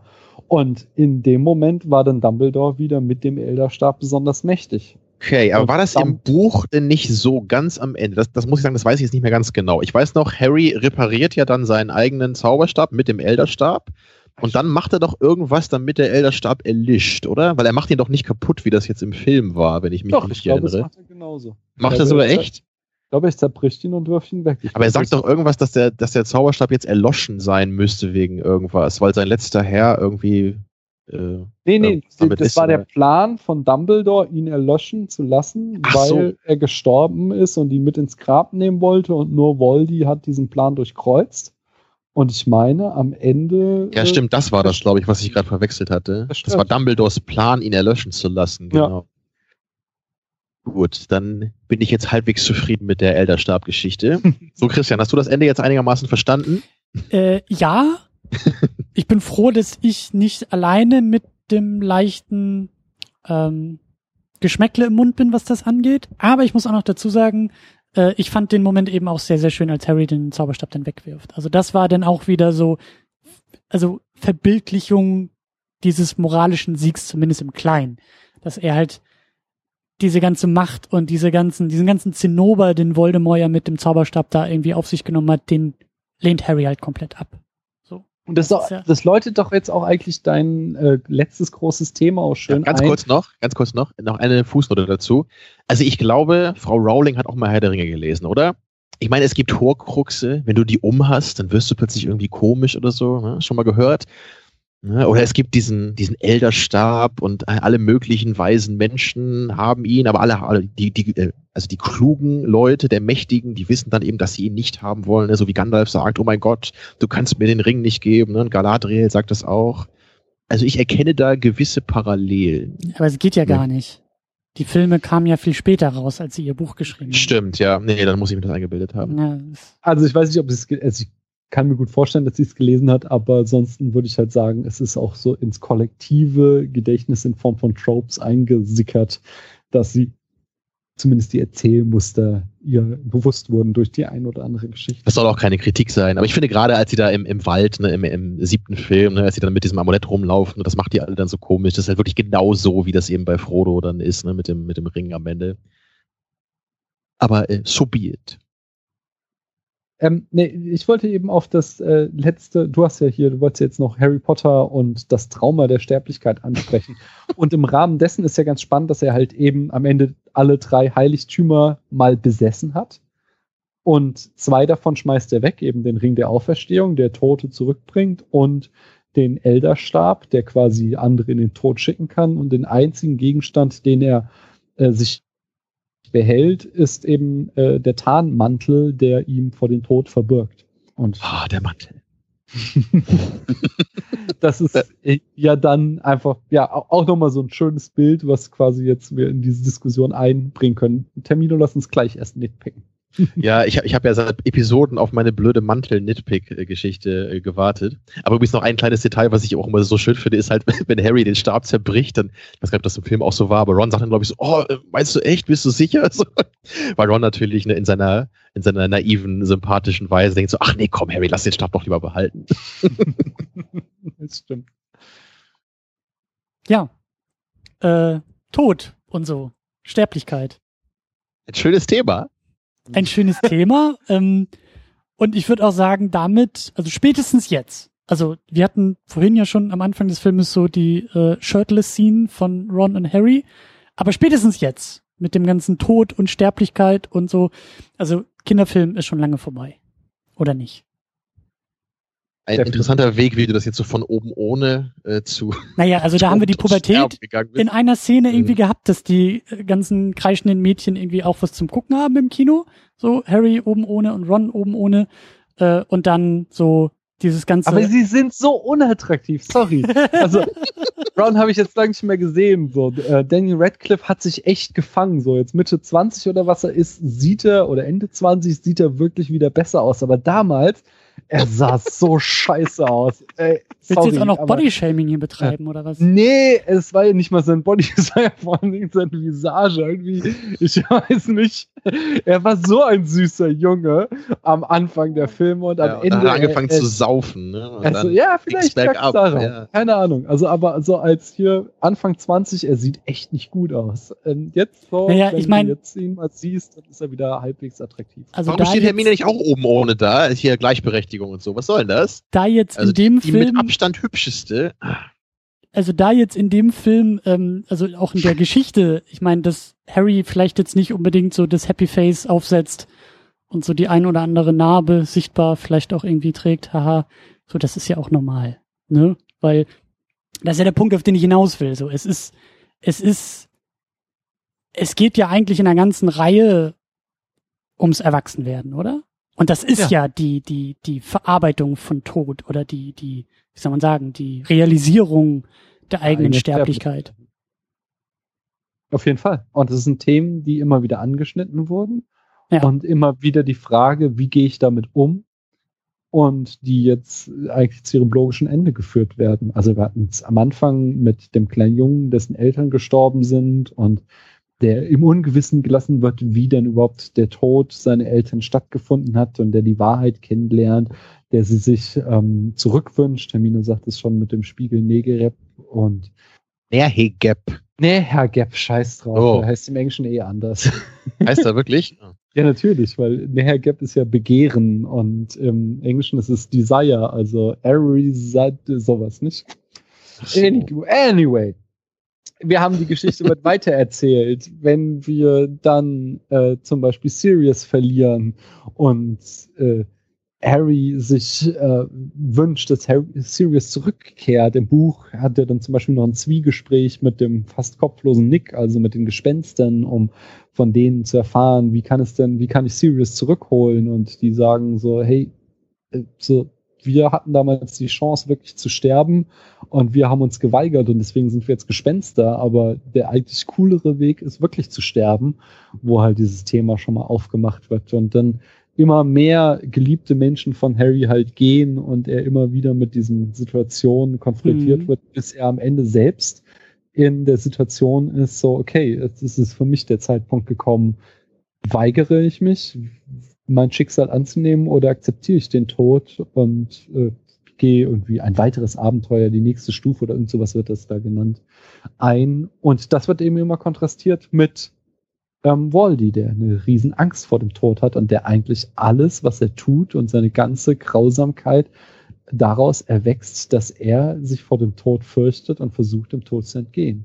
Und so entsteht eine große Verhandlung dieses Themas. Wie gehen wir mit unserer eigenen Sterblichkeit um? Und das finde Ja. ich sehr Und, und, und das hat ja sogar noch, äh, nur ganz kurz noch, das hat ja auch so kleine, schöne Details, auch wie eben diese Sache mit Nevilles Eltern, ne, wo er dann im Mhm. fünften Teil sie besucht, ne, wo er dann sieht, okay, Neville hat seine Eltern noch, ne, aber dann fragt er sich ja selber, okay, aber hat, hat er es nicht im Grunde noch schwerer als ich? Ne? Seine Eltern sind Ja. zwar noch da, aber geistig umnachtet so.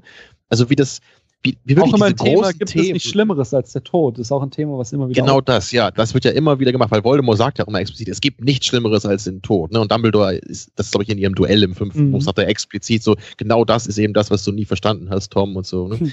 Genau. Aber Weil- ich, ich meinte nur, wie also das, das eben auch, auch gleich in so kleinen Details, eben wie dieser Szene mit Neville, Nevilles Eltern, so, was ja gar nicht so wirklich zu diesem Hauptplot gehört eigentlich, wie das aber immer noch dadurch ausgefüllt wird.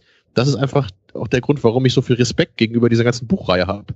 Genau, da spielt zum Beispiel auch der Tod von ähm, Dobby mit hinein, dass halt Hm. Dobby Ja, ja. äh, sein Leben gibt äh, als freier Elf für Harry und äh, er stirbt, aber er stirbt und der Moment seines Todes ist eigentlich der schönste Moment seines Lebens, weil er in den Armen seines großen Helden stirbt Mhm. und weiß, er hat sich für ihn geopfert und dann da auch wieder dieses Thema aufgemacht wird. Das, das Die Figur Dobby ist auch echt der Hammer. Also das muss man auch mal sagen nochmal. Aber, Kommt auch, auch im Film leider viel zu wenig zur Geltung, ja.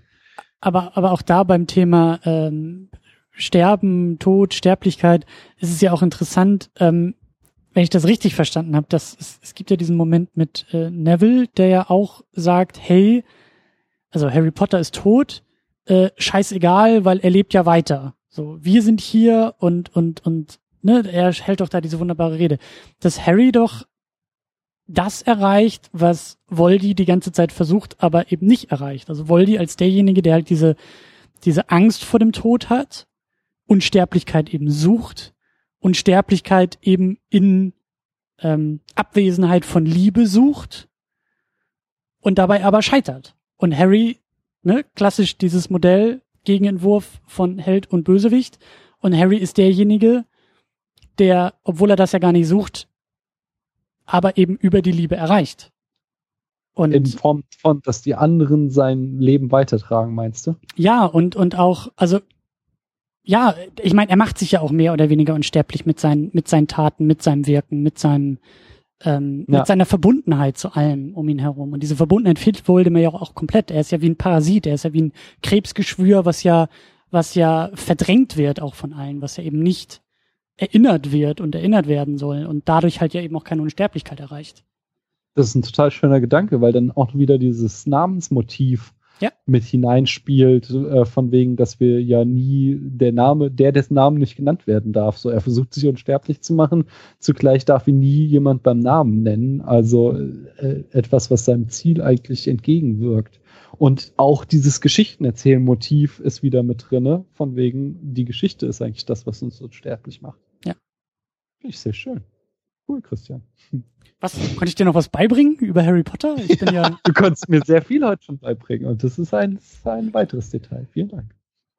Ja, was man alles für abstruse Sachen an dieser Reihe kritisieren kann, Christian. Danke für deinen Beitrag. Ja, das ist die beste Überleitung eigentlich an euch, weil ihr wolltet noch nitpicken, oder?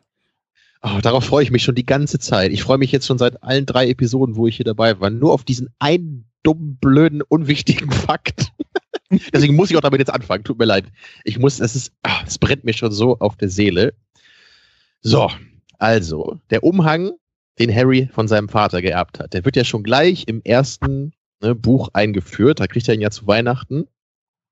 Und, ähm, und Ron sagt ja auch gleich, oh hier, das ist irgendwie ein ganz besonderer Gegenstand. Ne? Das ist nicht einfach nur irgendein so Umhang, wo irgendein so Zauber drauf liegt, sondern der macht einen wirklich und wahrhaftig unsichtbar. Ja, und jetzt finden wir am Ende auch raus, es ist wirklich eines dieser Heiligtümer des Todes.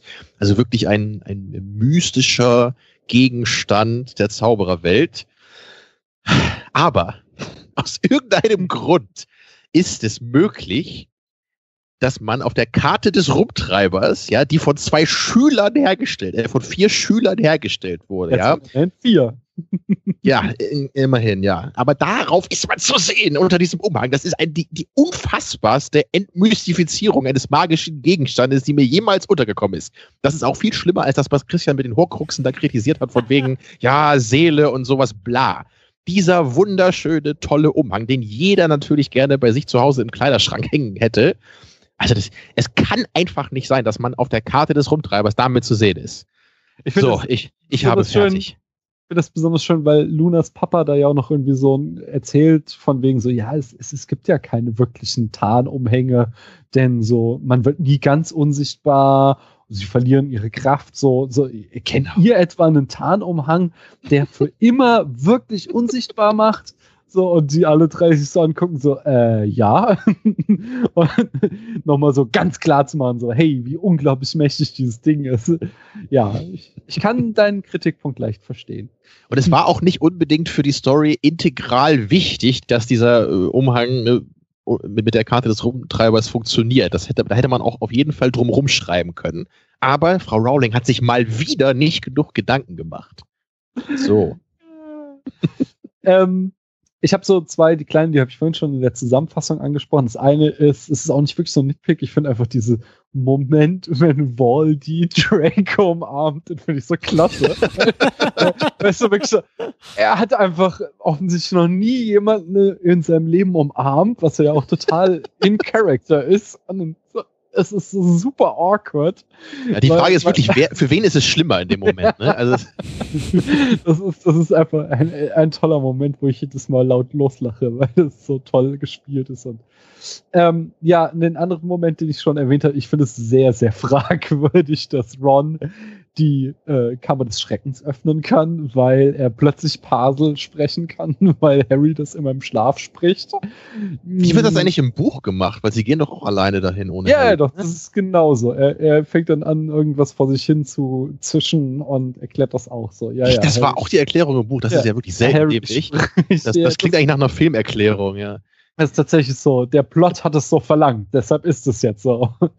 Und äh, in die gleiche Kerbe schlägt dann natürlich auch, dass äh, Voldy erst Snape nicht nur mit der Schlange tötet, obwohl er eigentlich Avada Kedavra nehmen könnte.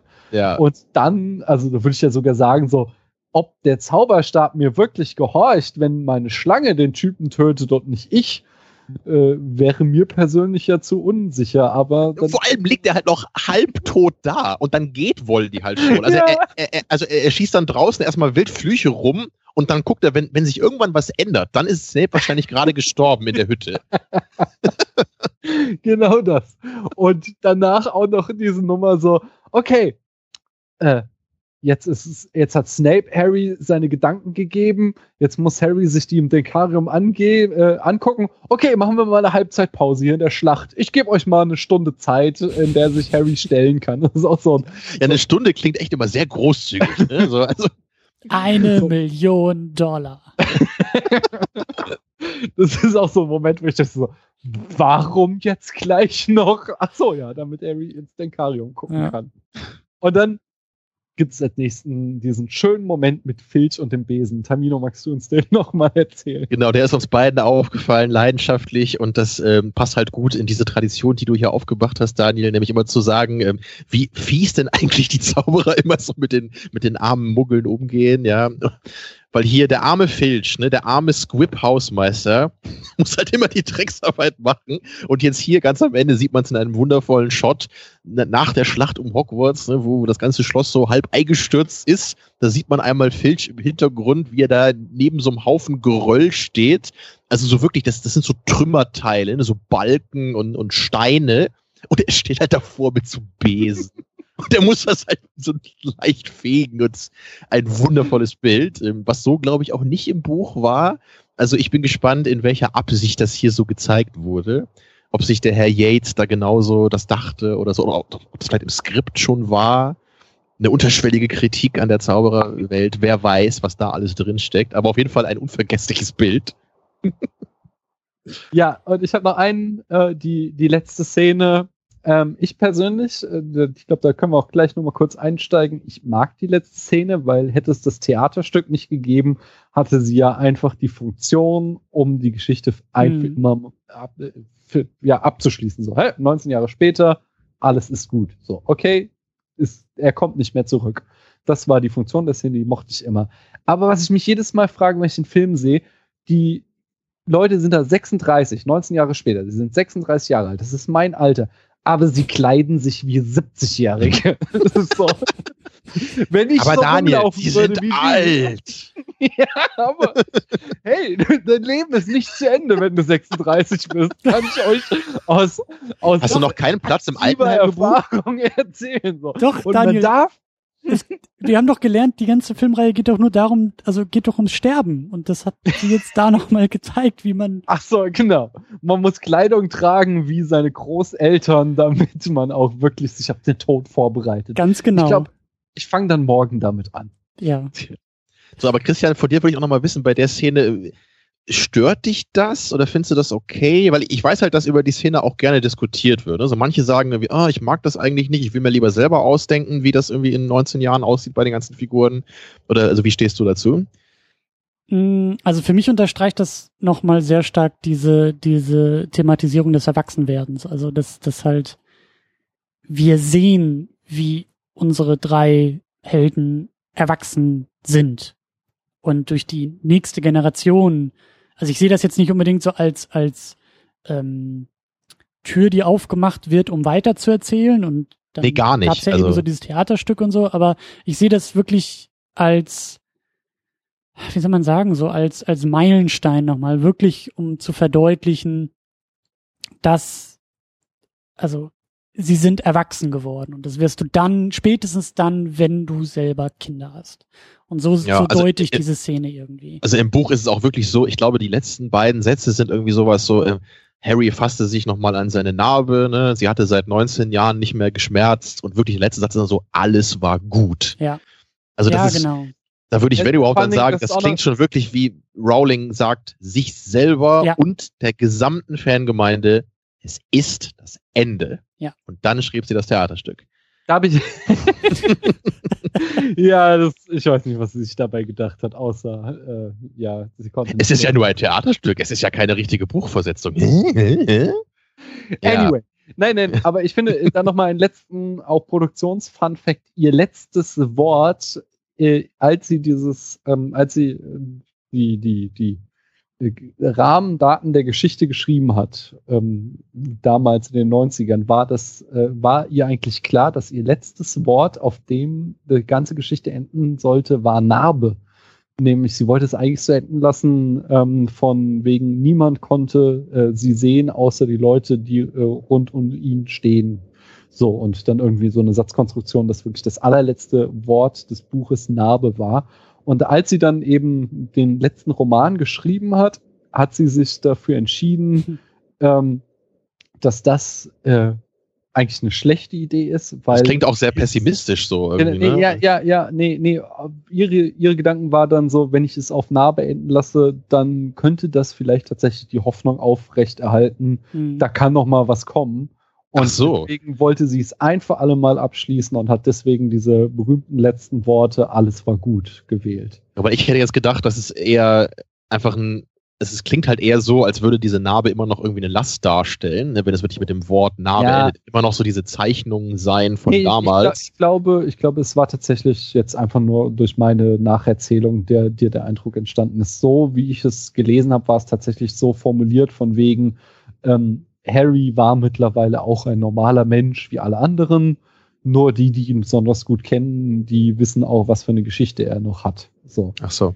Das war, glaube ich, so die ursprüngliche Ten Intention des letzten Kapitels, aber sie hat sich dann am Ende um zu äh, entschieden, dass es dann nur noch heißt, alles war gut. Also ich finde das eigentlich echt spannend, dieses kleine Kapitel. Es ist ja auch wirklich nur ganz kurz. Ich weiß gar nicht, wie viele Seiten das sind. Ich glaube unter zehn. Ne? Es ist sehr wenig, glaube ich. Vielleicht auch ein bisschen mehr, keine Ahnung. Ist eine Weile her, dass ich es gelesen habe. Aber ich, sowas hat man ja nicht so oft, ne? dass jetzt ein Film oder eine, eine ganze Saga von Filmen so endet, dass man dann nochmal äh, kurz nach dem eigentlichen Ende nochmal ansetzt und sagt, hier übrigens, ne, es gibt wirklich keine Fortsetzung mehr und in 19 Jahren ne, leben alle so, wie man sich's gedacht hätte. Ne? Neville ist jetzt Professor für Kräuterkunde, was er sich immer gewünscht hat. Ne? Und Harry ist mit Ginny zusammen und sie haben Kinder und Ron und Hermine zu, sind zusammen und mit Malfoy ist auch alles so zumindest okay, ne? so man respektiert sich irgendwie so im Rahmen der Möglichkeiten. Es ist ja eigentlich wirklich äh, narrativ nicht nötig, das zu machen. Und ich kann, glaube ich, schon Leute verstehen, die sagen, sie mögen das nicht, so weil es sich vielleicht ein bisschen künstlich hinten äh, rangeklebt anfühlt. Also ich persönlich, ich mochte das schon immer gerne. Es ist für mich so ein, wie, wie so ein ruhiges Ausatmen nochmal Mhm. vielleicht, so nach der Geschichte, dass man wirklich sagt, so, es, wir haben so viel erzählt, ne? wir haben sieben Bücher gehabt, acht Filme, so, da, ist, da war so viel drin, wir haben so viele Figuren, wir haben so viel erlebt mit Harry und das, das sagt er auch, glaube ich, selber nochmal bei dem, bei dem ersten Ende des Buches so, ich habe für mein Leben im Grunde genug erlebt. Und das, Mhm. das, das empfinde ich einfach auch genauso als Leser. Und dann, natürlich wünscht man sich im Grunde, dass es tausend Bücher gäbe, ne, die alle so toll sind wie die, aber gleichzeitig weiß man einfach, es ist gut, wenn es irgendwann endet. So, und es ist Besonders wenn es so gut zu Ende gebracht wird. Eben, ja, da, da, da fehlt ja nichts. Da denkt man nicht wie nach Prometheus irgendwie, okay, ich habe aber irgendwie gar nichts verstanden und der einzige wichtige Dialog war in der Aliensprache. So, dann wünscht man sich eine Fortsetzung, ja. Aber hier ist es wirklich, alles war gut, trifft's eigentlich perfekt. So, ich, Ich- ich, Ich glaube, es ist Das gut, ist, es ich ist finde es, ich es ne? ganz schön widerlich, wie voller Liebe du heute bist, Tamino. Hast du irgendwas genommen? falschen Zauberspruch heute Morgen, ja. ich möchte mal auch noch was Schönes sagen. Ich mag ich habe einen Liebestrank bekommen heute mit der Oh. Post Nee, versehentlich. aber das glaube ich nicht, weil so ein Liebestrank, das wissen wir alle, der kann keine echte Liebe, nur Besessenheit hervorrufen. Und ich glaube, das ist nur die echte Liebe, Tamino. Obwohl Harry Kannst Potter dich da nicht rausreden. Ich möchte ein ganz anderes, ich möchte nur ein filmisches Detail hervorheben. Äh, Ich mag sehr gerne den Bierbauch von Ron am Ende, wenn er da steht und so eine Wampe hat. Das gefällt mir sehr gerne. Sehr, sehr gut. Ich, ich glaube einfach, dass, ähm, dass man am ehesten auch mit der Inszenierung irgendwie Probleme hat. Also, Mhm. die hatte ich auch eher. Also ich fand es irgendwie so ein bisschen handwerklich einfach so ein bisschen, wie Sie Daniel schon gesagt hat. kaum älter aus, ne? Vielleicht so drei Jahre irgendwie. Ja, oder so. und, und, und ja. irgendwie auch so mit den Kostümen dann irgendwie nochmal künstlich älter gemacht und das Make-up ist vielleicht jetzt auch nicht irgendwie so das kompetenteste so an der Stelle. Also diese ganze Szene, also die Inszenierung, der Moment selbst ist ja nochmal was anderes, aber die Inszenierung ist ein bisschen schwieriger. So. Ich meine, da müssen wir auch nochmal abwarten.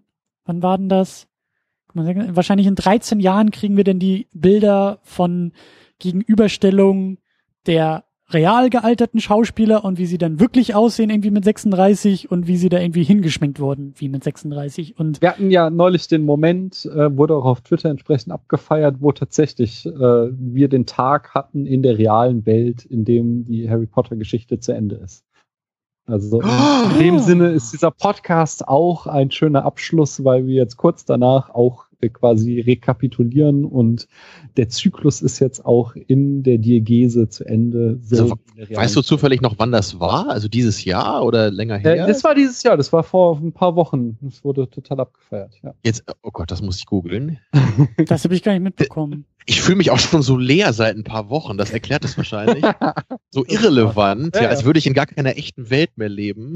Aber nicht verwechseln, Tamino, jetzt beim Googlen, das ist jetzt nicht der Tag aus Zurück in die Zukunft, weil den haben wir schon irgendwie seit fünf Jahren jeden Tag immer wieder. Angeblich. Nee, das ist doch jetzt äh, täglich grüßt das Murmeltier. Also jetzt werfen wir hier einiges durcheinander. Achso, das, das, das auch? Also ich, ich, ich mag nur das Twitter-Meme, dass irgendwie jeden Tag diese blöde Anzeige aus Zurück in die Zukunft irgendwie durchgereicht wird, wo gesagt wird, wusstest du schon, dass Martin McFly in Zurück in die Zukunft 2 genau heute ankommt? Und das ist irgendwie seit drei Jahren oder so. Das ist, gibt's für jeden Tag. So, ich wollte eigentlich noch eine kurze Frage nochmal. Wir haben ja gleich noch ein paar allgemeine Themen. Und zwar vielleicht nochmal zu dem Film jetzt als Film nochmal kurz, weil ich muss sagen, ähm, ihr habt ja letzte Episode, wo ich nicht dabei war, habt ihr auch schon über den äh, ersten Teil des siebten Buches gesprochen. Da war ja Christian ja nicht so völlig begeistert. Ne? Das ist ja, glaube ich, ein bisschen zu wenig passiert, äh, wenn ich das nochmal so ganz, ganz krass auf einen Satz fokussieren Hashtag möchte. Horcruxe, ja. Genau, ja. Und das, das sagen auch viele bei dem, bei dem ersten Teil. Da habe ich auch so tolle Reviews gelesen, wie sowas, äh, nichts passiert oder you know, nothing happens, äh, people die. Das habe ich als Review gelesen zu Teil 1. Also, okay, naja, ein bisschen mehr ist vielleicht schon drin, weil ich fand nämlich auch den ersten Teil genau wie Daniel. Ich würde auch sagen, ich glaube, es ist der, von den Filmen her, ist es mein Favorit aus der Reihe, weil er eben nicht gehetzt ist, weil da ein bisschen mehr mit den Charakteren gemacht wird. Es gibt viel mehr so kleine und große Momente, die ich gerne mag. Ich, ich finde allerdings trotzdem insgesamt eigentlich keinen Film besser als im Mittelfeld. So da, da bin ich dann doch äh, ganz knallhart irgendwie. So die, also der vierte ist halt echt scheiße, so würde ich sagen. Bei allen anderen kann man irgendwie was erkennen, was okay ist. So mit dem fünften kann ich auch nicht so viel anfangen, weil das auch vom Buch her nicht so unbedingt mein Favorit ist, aber alle anderen, die sind schon so, dass man die mal gucken kann, dass die alle irgendwie in ihrer Weise was bieten. Der dritte sieht halt sehr toll aus. Hm. So, und der siebte hat jetzt eben mehr Laufzeit, wo er dann das Buch ein bisschen äh, ja, äh, näher so wiedergeben kann, wie es dann auch in der Schriftform ist. So allerdings jetzt auf den siebten Film bezogen, ich finde da jetzt auch den zweiten Teil dann doch eine Ecke schwächer als den ersten. Einerseits eben aufgrund äh, dessen, was Daniel auch viel erzählt hat heute schon. So viele Sachen werden einfach nicht so ganz true äh, zum Buch wiedergegeben und gerade eben dieser Endkampf mit Voldemort, der, der lässt halt schon doch zu wünschen übrig dann. Und auch generell ist es einfach sehr, sehr viel Action im Verhältnis zur Laufzeit. Das passiert zwar auch alles im Buch, es ist so ein bisschen wie mit der Zeitreise im dritten Film. Die ist halt auch da und wurde vom Buch recht eng übernommen. Aber wenn man das dann so im Film hat und dafür dann andere Sachen verloren gehen, die ich lieber gesehen hätte, finde ich das immer ein bisschen schade. Und auch hier, also ich hätte dann lieber ein kurzes Duell und eine kurze Schlacht um Hogwarts und dafür dann eben noch ein paar mehr inhaltliche Sachen, die dann außen vor blieben. So, und deswegen ist jetzt auch so der zweite Teil des siebten für mich auch eher so im Mittelfeld. Und ich glaube, von den Filmen fand ich den, den zweiten und den ja, also siebten, also Teil 1 vom Buch 7 am stärksten insgesamt. Was? Normal, Teil 1 vom Buch 7, also Ja, das ist ja mal schwierig. Der siebte Film, ne? So. Der siebte Film. Den, den fandst du jetzt besser als den achten Film. Genau, den fand okay. ich besser als den achten Film, weil der halt auch nicht so viel Action hat und weil der für mich inhaltlich noch ein bisschen mehr atmen kann. Hm. So, ich wie halt empfandest halt du das denn? So, mach es mal, Christian.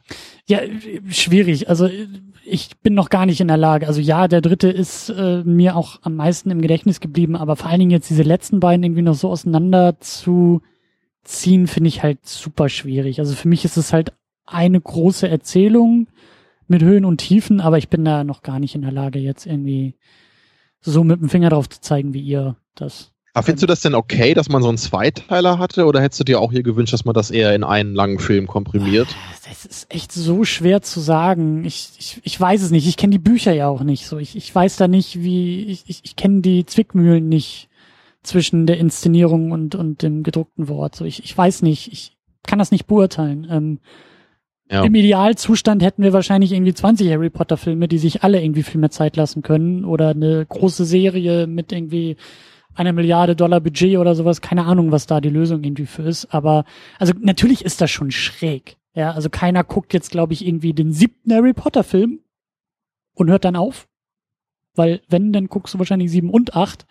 Aber dann ist auch die Frage, ja, aber guckst du nicht die ersten sechs dann auch noch irgendwie dazu? Also das ist irgendwie, das ist, ja, das ist so schwer, das kannst du nicht irgendwie isoliert, glaube ich, betrachten. Und die letzten beiden schon mal gar nicht. Das kann ich mir nicht vorstellen, dass da jemand irgendwie nur einen von diesen beiden letzten irgendwie gucken wollen würde.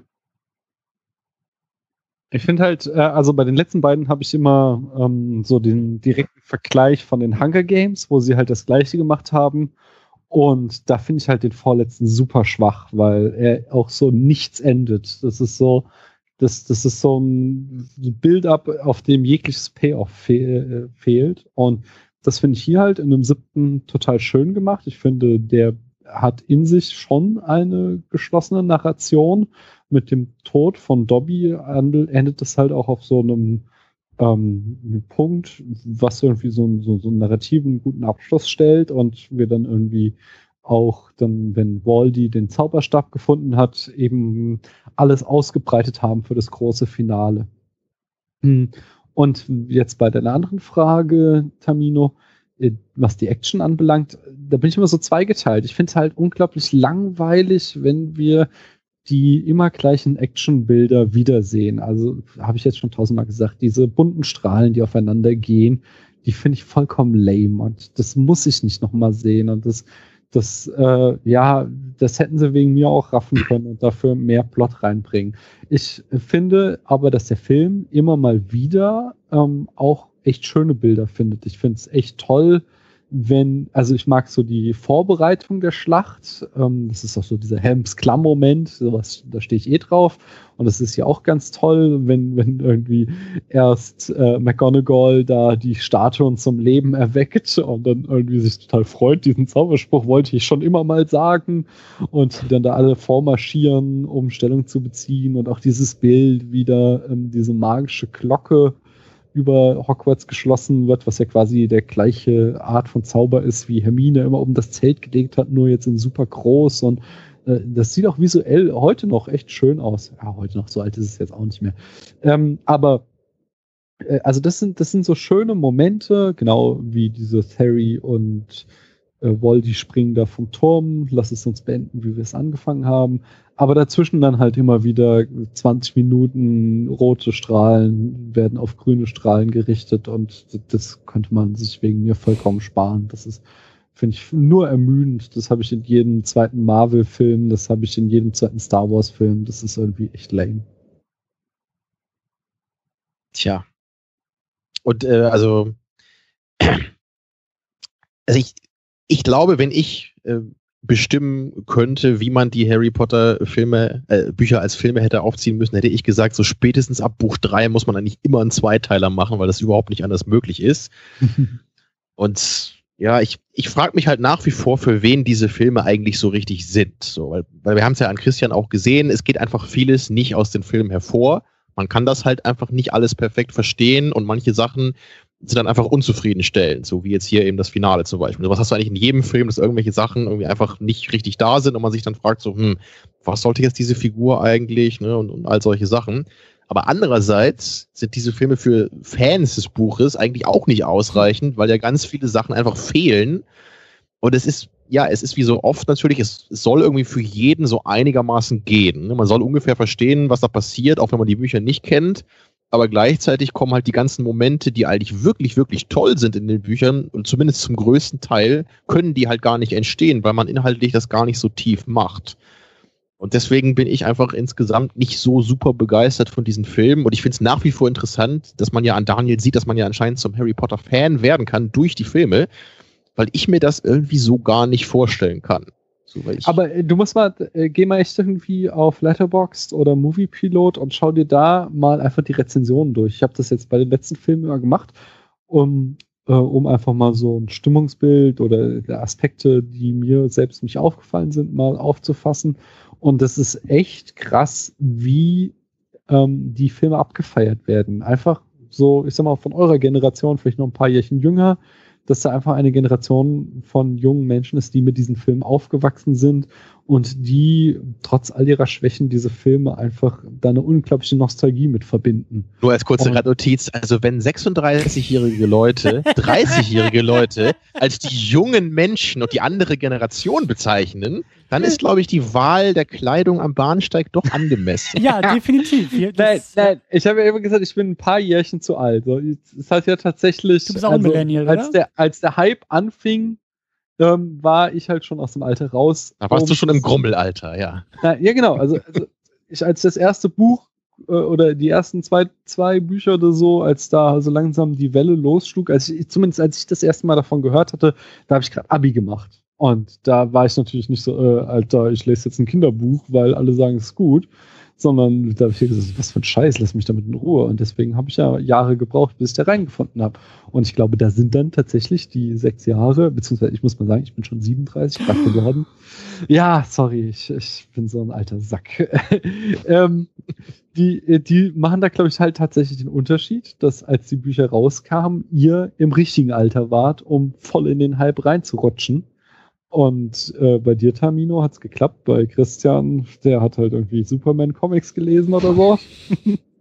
und äh, ja, aber so geht es halt eben einer ganzen Generation, dass die halt, halt Kinder und Jugendliche, die mit diesen Büchern aufgewachsen sind und die, äh, und das geht uns doch allen so. Wir haben doch Filme, die wir dann irgendwie als Teenager gesehen haben, die wir abfeiern, obwohl sie objektiv nicht die besten Filme sind. Ich erzähle im Spätfilm immer wieder von Braveheart. Ich habe keinen oh ja. Film so oft gesehen wie Braveheart. Und das ging mir ähnlich, ja. Ich habe den geliebt und ich, ich habe so ein bisschen Angst, den nochmal wiederzusehen, denn ich habe den Verdacht, er ist nicht ganz das Meisterwerk. Also ich, ich will dir jetzt ja auch nicht deine war. schöne Illusion kaputt machen, aber also wenn du generell Probleme so mit manipulativen Figuren hast, Braveheart muss man dann, glaube ich, ein bisschen vorsichtiger gucken. Ja. Ja, siehst du. Und mein Braveheart, das war halt für eure Generation oder vielleicht auch noch ein bisschen jünger, sagen wir, ne? nicht sieben, sondern zehn Jahre jünger, für die war das eben Harry Potter. Und die feiern diese Filme unvorbehaltlos äh, ab. Also, und Genau, ja. das, das möchte ich auch nochmal dazu sagen, weil ich bin jetzt auch so ein Kandidat, der schon vorsichtig formulieren würde, also ich bin jetzt auch zum Harry Potter Fan durch die Filme geworden. So. Yeah. Ähm, mir fehlt da natürlich noch eine ganze Menge. Deswegen wäre auch meine Frage, Tamino, was hältst du denn davon, wenn man einfach zu jedem Film nochmal so zwei Stunden Extended-Version gemacht hätte? So, dann kann der Pöbel, so jemand wie ich, halt nur so diese normalen Filme gucken und dann gibt's für die Buchleser halt noch so eine DVD-Extra-Auflage mit irgendwie zwei Stunden mehr Filmmaterial. Ist wie es bei Herr der Ringe gemacht wurde im Grunde. Wobei ich habe da, glaube ich, ich habe, glaube ich, nie jemanden getroffen, der bei Herr der Ringe meinte, er guckt lieber die normale Version. Also ich habe die auch immer nur im Kino gesehen. Ich habe danach, glaube ich, immer sofort die Extended-Version gesehen und ich kann mich gar nicht mehr erinnern, wie die normale überhaupt war. Ja, sowas kann man natürlich ne? auch machen. Ich, ich, glaube übrigens, es gibt sogar eine vom zweiten Teil, ne? Die ist, ich weiß nicht, wie viel länger die ist, aber ich glaube schon so eine halbe Stunde oder so. Die habe ich aber leider nicht gesehen. Hm. Weil sowas wäre dann vielleicht der Mittelweg, den man machen könnte. Aber ähm, zu dem, was ihr da oder was Daniel da noch äh, angesetzt hat, äh, so Generationen und sowas, das hatte ich ja damals auch schon in der ersten Sendung, glaube ich, äh, äh, zitiert, dass meine damalige Mitbewohnerin noch äh, gesagt hat, äh, irgendwie diesen, diesen legendären Satz für mich, äh, so sinngemäß, als ich das letzte Buch zugeschlagen habe oder die letzte Seite irgendwie durchgelesen und zugemacht habe, wusste ich, meine Kindheit ist vorbei. So, und jetzt, wo ich die ganzen Filme zumindest gesehen habe, kann ich das irgendwie noch besser nachvollziehen und verstehen, was sie, glaube ich, damit meinte. So, weil wenn man wirklich in diese Zeitspanne fällt, ähm, von den Büchern und wirklich damit erwachsen wird, dann funktioniert das halt. Also dann, dann, also ja, dann bist du mit diesen Geschichten erwachsen geworden. Und das ist auch was, was ich, ohne damit erwachsen geworden zu sein, voll äh, bin, kann ich trotzdem das voll nachempfinden. Und das ist sowas, was ich auch so ganz am Anfang mal sagte. Das ist einfach eine große Geschichte. Ja. Und äh, wenn ich lese sowas unheimlich gerne, so, aber ich schaue es auch gerne. Und ähm, wenn ich so eine große Geschichte rezipiere und sie am Ende dann zu Ende sind, dann befällt mich auch immer so eine Melancholie dass ich mir wünsche, eigentlich soll es weitergehen, aber es ist auch schön, dass es zu Ende ist, wie es zu Ende gegangen ist. Und das habe ich bei Harry Potter, das habe ich bei Herr der Ringe, das hatte ich auch bei der unendlichen Geschichte. Ähm, ja, Star Wars ist da noch irgendwie noch mal ein bisschen Star anders. Star Wars ist ja nicht mehr vorbei. ja, genau. Das geht ja nicht zu Ende. Halt irgendwie immer weiter. Aber das sind schon so, das sind einfach diese, diese großen Epen und ja. wenn die zufriedenstellend zu Ende geführt werden, das erfüllt mich mit so einem, mit so einer wohligen Melancholie und dieses Gefühl ist so was Schönes und das gibt es so selten auch. Ich würde da dann auch wieder zynisch behaupten, dass vielleicht manche Leute von ihrem Gefühl der Bücher, was bei mir genauso ist, wie du es gerade beschrieben hast, vielleicht ein bisschen zu großzügig so auf die Filme überschwappen. Also das, das ist natürlich immer eine, das ist halt eine blöde Argumentation. Ne? Das, man will halt nicht einfach von außen sagen, so, ah, ihr mögt die Filme ja nur, ne, weil ihr irgendwelche komischen emotionalen Knoten habt und das selber gar nicht wisst und so. Also man will natürlich lieber die Filme wirklich dann selber kritisieren, wenn man sagt, die sind nicht so toll. Und das haben wir ja auch viel gemacht jetzt hier. Aber ich kann mir halt nicht so ganz erklären, warum die wirklich, wie du ja auch gesagt hast, Daniel, ne, so super gut rezipiert werden. So generell ähm, ich glaube, wenn überhaupt, höre ich eigentlich echt immer dann bei dem siebten Film noch ein bisschen Kritik, weil da eben manche echt sagen, so, jetzt so als diesen Zweiteiler im ersten passiert irgendwie so wenig und dann diese ganzen Sequenzen im Wald, das ist irgendwie ein bisschen anstrengend. Ja, wo ich dann eben als einziges sage, so, also wenn, dann finde ich den irgendwie noch am besten. Und dann, nee, ich da denkt man dann auch nur so, hm, wer sind diese komischen Leute da draußen? So, warum finden die den jetzt dann noch am schwächsten von den ganzen, wo der doch am meisten eigentlich noch vom Buch selber auch wiedergibt? Ich möchte da aber auch nochmal ein Loblied auf David Yates am Ende singen, denn ich glaube, dass er am Ende da das ähm, quasi Steuer an sich gerissen hat und das kohärent zu Ende geführt hat, das Franchise. Das hat dem Ganzen auch gut getan. Es mhm, hätte ja. wirklich noch schlimmer enden können. Es hätte noch viel, es war, wenn wir mal zurückgucken auf die ersten Filme, so toll wie der Cuaron ist und so ähm, Herz allerliebst, wie auch der zweite oder erste von, von wie heißt der? Chris Columbus. Chris Columbus, genau, ist, ähm, das war schon so ein einziger Flickenteppich. So, das waren, die Stile waren nicht kohärent, das war irgendwie, ständig änderte sich der Schwerpunkt und dann war es wirklich gut, dass dann mit David Yates am Ende jemand geholt wurde, der mit fünf und so einen leicht holprigen Stab hatte, aber der dann immer mehr in die Spur kam und da sein eigenes Ding draus gemacht hat und da auch äh, offensichtlich eine Vision hatte, die, die er, finde ich, durchaus gut zu Ende geführt hat. Das ist jetzt nicht die ganz große Kunst, äh, die es im Kino gibt, aber es ist so in Sachen Blockbustern schon äußerst solides Handwerk. Da sehen wir gerade äh, bei anderen Franchises wieder so einiges mhm. durcheinander gehen kann. Und das wurde hier schon einfach wirklich ordentlich zu Ende gebracht. Mhm. Tja, dann wollte ich noch eine Sache sagen, was ja schon heute ein paar Mal hier ein bisschen angeteasert wurde von dir, Daniel. Ja, Tamino mag Liebe, haben wir heute rausgefunden. Das klingt ja echt falsch, wenn man das so hört. Love is in the air. Genau, deswegen muss ich das natürlich kurz ausformulieren. Also, es gibt natürlich bei Filmen genauso wie bei Büchern eine unzählige Menge an verschiedenen Themen, die man da verhandeln kann. Und es gibt sicherlich bei jedem so manche Themen, mit denen er einfach nicht so warm wird. Jetzt mal völlig unabhängig davon, wie gut oder schlecht die verhandelt sind. Und bei mir ist das eigentlich schon immer die Liebe gewesen. Natürlich gibt's auch da Ausnahmen, ne, und ich den Eternal Sunshine of the Spotless Mind als Film, den nenne ich da immer sofort, wenn es um Liebesfilme geht, die ich auch wirklich toll finde. So, aber an, an sich ist es einfach was, was mich einfach nicht so interessiert. So, ich, ich mag nicht so gerne Liebesbeziehungen zwischen Menschen äh, sehen oder einfach Liebe als ein großes Thema in einem Film haben oder in einem Buch generell. Und deswegen finde ich es eigentlich umso beeindruckender, dass ich Harry Potter so toll finde. Weil es ja wirklich, es hat natürlich viele Themen, ne? es geht um das Sterben, was wir hatten, ne? es geht um die Heldenreise, aber es geht eben auch um die Liebe. Und es ist wirklich ein wichtiger und einer der zentralen elementaren Bestandteile dieser ganzen Reihe. Und ich finde das wirklich großartig umgesetzt. Und es gibt mir wirklich was. Und es funktioniert für mich, es, es berührt mich emotional. Also ist nicht unbedingt der Aspekt, so, so die, die Kinder werden erwachsen und haben dann ihre ersten Liebesbeziehungen. Das klappt irgendwie nicht so, so im sechsten Buch gerade. Das ist jetzt nicht so unbedingt was für mich aber diese gro dieser große Rahmen, ne, diese Liebe so zwischen Harry und seiner Mutter, ne, was das ja auch wirklich für den Plot für Implikationen hat, ne, oder eben die Liebe zwischen Snape und Lily, all solche Sachen. Das finde ich wirklich, das ist so toll als Thema hier verarbeitet, dass ich das wirklich interessant finde und da emotional voll mitgehen kann. Aber darf ich da und das überrascht mich einfach selber bei mir, ne, weil ich sonst halt wirklich fast nie habe, dass mich ne, sowas so begeistern kann. Darf ich eine These aufstellen, woran das liegen könnte? Schieß los. Es ist halt hier kein Klischee romantischer Liebe, worum es geht. Also es geht ja eben nicht darum, also es passiert zwar, dass Harry äh, mit Ginny und irgendwie Ron und Hermine, aber das ist ja nicht der, das ist ja nicht das Zentrum der Geschichte. Die Liebe, die du da anzitiert hast, ist halt die Liebe einer Mutter zu ihrem Sohn, ist die, die, die tragisch gescheiterte Liebe von Snape zu Lily. Das ist ja nochmal was ganz anderes und das sind ja auch Ebenen, die viel später oder viel früher eingenommen werden als normalerweise in Geschichten um Liebe. Normalerweise ist ja wirklich so das romantische Klischee von Liebe ist, äh, er mag sie, sie mag ihn nicht, am Ende kommen sie doch zusammen bis ans Ende aller Tage. Und das sind irgendwie 90 Minuten romantische Komödie, in der Regel mit Matthew McConaughey und irgendeiner hübschen Hollywood-Schauspielerin. So, das, da bist du ja überhaupt nicht mit abzuholen, was ich auch super gut verstehe.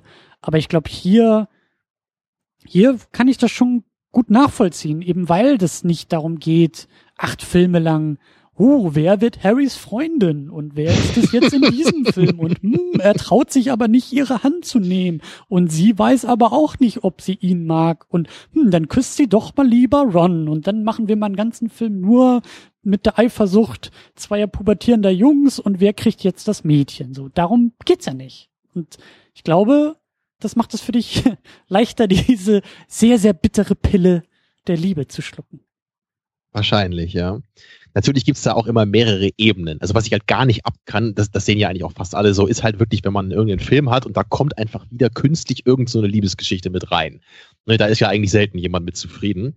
Ne, aber ich gehe ja sogar so weit, dass ich sage, selbst Filme, die sich ja wirklich aktiv und ein bisschen tiefer mit Liebe befassen, interessiert mich einfach nicht sonderlich. So, aber es gibt dann eben wirklich manche Beispiele, wie die Before-Trilogie halt auch, die ist mir da auch noch mhm. sehr positiv im Gedächtnis geblieben, die wir ja auch mal hier vor einiger Zeit besprochen haben, wo ich wirklich zum ersten Mal dann immer so oder, oder selten mal dachte, hey, hier ist wirklich Liebe mal verarbeitet auf eine Weise, die mich interessiert, wo ich das Gefühl habe, ich kann da was rausziehen. Das ist dann vor allem natürlich auch immer verbunden mit den Charakteren, die wir dargestellt haben oder mit der Idee zu der Liebe, wie bei Eternal Sunshine. So, aber das, es, es muss für mich einfach immer mehr dabei sein. Ich, ich habe einfach nicht diesen, diesen Modus oder ich kann da nicht reingehen, dass ich mich einfach an der Liebe von irgendwelchen Menschen erfreue, die ich so in einem Film kennenlerne. Dafür bin ich dann einfach doch zu sehr der emotionslose Dinosaurier. So, ich, ich brauche einfach dann wirklich Figuren, die ich an sich schon toll finde. Und hier hat man bei Harry Potter eben auch noch ganz, ganz viel dazu. Ich denke, das ist es letztendlich. Diese große Mischung aus all diesen tollen Themen, die wir hier finden. Ne? Diese, diese Nazi-Parallelen, die man da drin hat, ja, also was da alles drinsteckt in Harry Potter, das ist halt unglaublich, dass das auch wirklich ein Mensch ja. alleine geschrieben hat, so. Und es macht ja auch zum größten Teil alles noch Sinn. Klar, Nitpicks haben wir jede Menge Sachen. Ja, der blöde Umhang nervt halt wirklich, das stimmt schon. aber so, aber so im Großen und Ganzen muss man ja wirklich den Hut einfach ziehen und sagen, wow, ähm, wie man das wirklich ja. so einfach im Grunde so als aus dem Stehgreif irgendwie rausgeschrieben hat, sondern natürlich über mehrere Jahre, aber im Grunde einfach aus der Kreativität. Das ist ja wirklich, ne? Das ist in, in allererster Instanz würde ich halt bei Rowling die, die unendliche Kreativität einfach loben. Jetzt mehr als, als die, die literarischen Fähigkeiten oder so, sondern wirklich diese, diese sprudelnde Kreativität, die anscheinend in ihr drin war, die dazu geführt hat, dass sie wirklich diese sieben wundervollen Bücher schreiben konnte. Und und also da möchte ich auch unbedingt noch noch anknüpfen so äh, äh zum Ende hin. Also was was also deshalb bin ich, ich bin, glaube ich, sogar eher zum Fan von ihr geworden, als jetzt so sehr zum Fan von Harry Potter. Weil ich finde das, ich finde das äh, unglaublich. Also ich kenne jetzt nur die Filme, aber das ist fantastisch, was sie da gemacht hat. Und gerade auch dieses, ich habe da auch irgendwie mal so ein Gespräch, ich, ich weiß gar nicht mehr genau, das war so im Sinne von, also ich, ich kaue ja schon länger auf dem Thema Genre irgendwie rum und frag mich ja auch, was ist irgendwie, was ist das deutsche Genre-Kino, was können wir hier überhaupt erzählen und so weiter. Und hat mich auch ein guter Freund irgendwie angeguckt und hat so gefragt, ja, aber warum eigentlich? Warum muss sowas, warum suchst du die tiefen menschlichen, urmenschlichen Erzählungen im Genre vermittelt? Und jetzt mit Harry Potter und mit Rowling kann ich irgendwie sagen, ja, weil das irgendwie noch besser wird. Oder weil es noch weil es noch größer wird, weil es noch breiter erzählt und das ist für mich das, was sie hier mit Harry Potter macht. Sie erzählt über Depression, über den Tod, über das Erwachsenwerden, über Pubertät, über, über eigentlich alles, was irgendwie Menschen schon immer erzählt haben und immer erzählen werden. Das wird auch nie aufhören. Und das verpackt sie, wie du sagst, mit dieser Kreativität in ein, in ein, in, also für uns in etwas völlig Neues, in etwas völlig Eigenes. Sie entwickelt eine komplett eigene Erzählung, eine eigene Sprache, natürlich mit Versatzstücken und Inspiration und so, aber Harry Potter ist Harry Potter.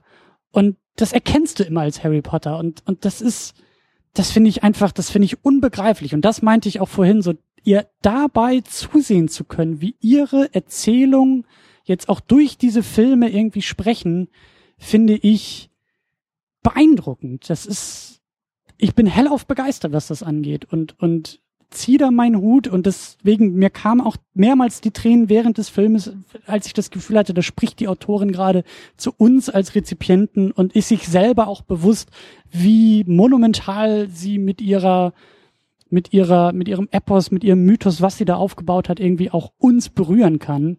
Und das ist äh, fantastisch. Und ich bin da auch auch, ich ziehe da auch meinen Hut vor ihr als Person, wie sie auch damit umzugehen scheint. Also ich glaube, ähm, wir hatten ja auch schon so dieses Theaterstück äh, angesprochen. Ich, ich bin ihr da gar nicht so böse drum. Ich glaube, also ich sehe sie als sehr verantwortungsvolle Künstlerin auch irgendwie an. Ja, ich fand es immer noch beeindruckend und und und toll, dass sie damals gesagt hat: Filme ja, aber nur in England produziert, nur mit englischen Schauspielern.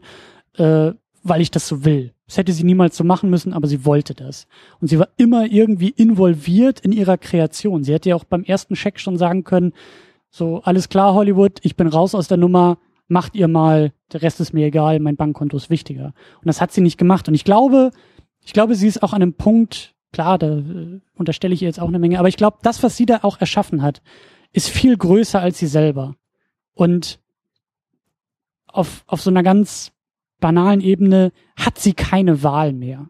Sie hat als Künstlerin einfach nicht mehr die Möglichkeit, weil das ein Multimilliarden-Mythos geworden ist, da kann sie, glaube ich, nicht mehr sagen, äh, das war's jetzt. Das geht, glaube ich, Na, nicht. sie, mehr. sie könnte den JD Salinger pullen und sich in ihr Haus zurückziehen und nie wieder irgendwas schreiben.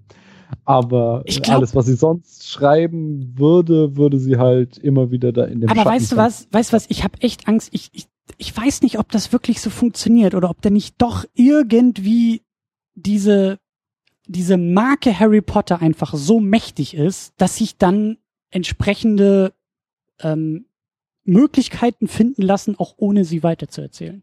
Ob das Filmstudio nicht irgendwie in der Lage wäre zu sagen, wir knallen da irgendwie Harry Potter drauf und es ist uns egal, ob die Rowling da irgendwie mal drauf geguckt hat oder nicht. Ich glaube, dass das, dass das einfach so mächtig geworden ist, dass also ich glaube, Harry Potter würde auch ohne sie in irgendeiner Form und Fassung weiter funktionieren. Und ich glaube, ich glaube, dass sie das schon irgendwie ganz klug macht oder zumindest auch irgendwie das sieht und zumindest versucht irgendwie noch so gut es geht in die richtigen Richtung irgendwie zu lenken. Also und zu der Legacy, da möchte ich, ich habe jetzt so ein bisschen heute auch gelästert und auch schon in der Vergangenheit, da muss man auch sagen, dass sie da auch viel Gutes macht. Die, die Geschichte von dem Theaterstück finde ich persönlich Panne, aber alles, was sie in dem Theaterstück mit Charakterentwicklung macht, fand ich wirklich gut. Ich fand es toll, wie sie ähm, die Frage stellt, wie geht Harry mit dem Ruhm um? Wie gehen seine Kinder damit um, dass sie so einen berühmten Vater haben? Wie entwickeln sich Ron, Hermine und so weiter und so fort? Das fand ich alles wirklich die spannenden Aspekte an dem Theaterstück. Von daher, weil das ja die Sachen sind, die dir besonders gefallen, Christian, würde ich dir dann das eher auch ans Herz legen, Herz legen, während ich ich kenne die ähm, Geschichte auch schon. Ich habe mir die auch schon mal irgendwie vor, vor Monaten, glaube ich, irgendwie so nacherzählen Ich hab- lassen. Ich habe da immer noch Also, so äh, viel ja, Angst ja, ja, vor. Genau, also, aber nacherzählen lassen, das, das bringt's halt nicht so, weil, weil der Plot, den, den finde ich halt schwach. Der Plot, Mhm. der, der ist tatsächlich so, hey, wir bringen wieder Zeitreise, wir gehen wieder ins Trimagische Turnier, wir bringen wieder Voldy zurück. Das sind alles so, warum Momente gewesen, aber eben all diese Charaktermomente, die eben ganz, ganz stark da auch drinne sind, ähm, die, die fand ich alle sehr gut. Und das Ganze auch mit dem anderen Zweig, den sie da ja aufgemacht hat, den magischen Tierwesen. Ähm, Mhm. da, äh, etwas, was jetzt hier komplett aus dem Film rausgeschrieben wurde, ist eben die Geschichte mit äh, Dumbledores kleiner Schwester, äh, die äh, in, in den Büchern wird es immer gesagt halt eben, die magisch war, aber eben Wie das heißen die, Daniel? Fuck you. nee, so heißt sie nicht. Ich weiß es nicht. Ariane? Ja, Ariana. Ah, siehst du. Guck mal, Gar nicht schlecht. doch. Das war ein kurzer Geistesblitz. Äh, Ariana.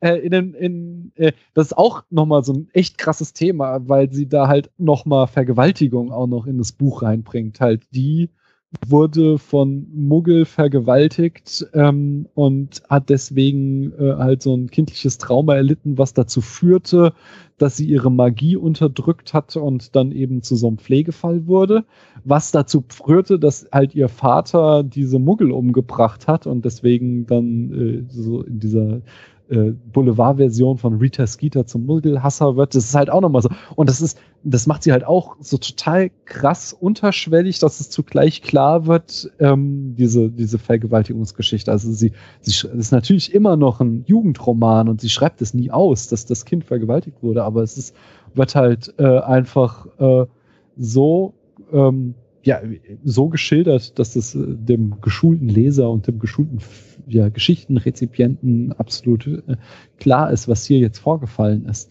Und nur wir beide haben es natürlich nicht gecheckt, weil wir ja nicht mal wussten, dass Harry ein Horcrux ist. Ne? Nicht mal jetzt. Bam, bam. Nein, aber äh, unabhängig davon, dann nimmt sie jetzt halt bei den fantastischen Tierwesen genau diese Geschichte, was passiert eigentlich mit äh, Menschen, die ihre Magie unterdrücken und schreibt die weiter. Also da nimmt, geht sie halt auch, sie könnte ja da auch einfach nur irgendeinen Bullshit machen und äh, aller Star Wars Prequels irgendwas total Schlechtes zusammenzimmern und äh, damit Millionen scheffeln und ich gebe euch recht, der ganze Film hat große Probleme, aber dass sie eben dann wieder so ein Element der Geschichte nimmt und wir haben da eben äh, einen Aspekt in Harry Potter, wo wir die Geschichte von diesem Mädchen erzählt bekommen, nur ganz am Rande, dass halt aufgrund eines Traumas äh, die Magie nicht entfalten konnte und dass das irgendwie dramatisch für die war.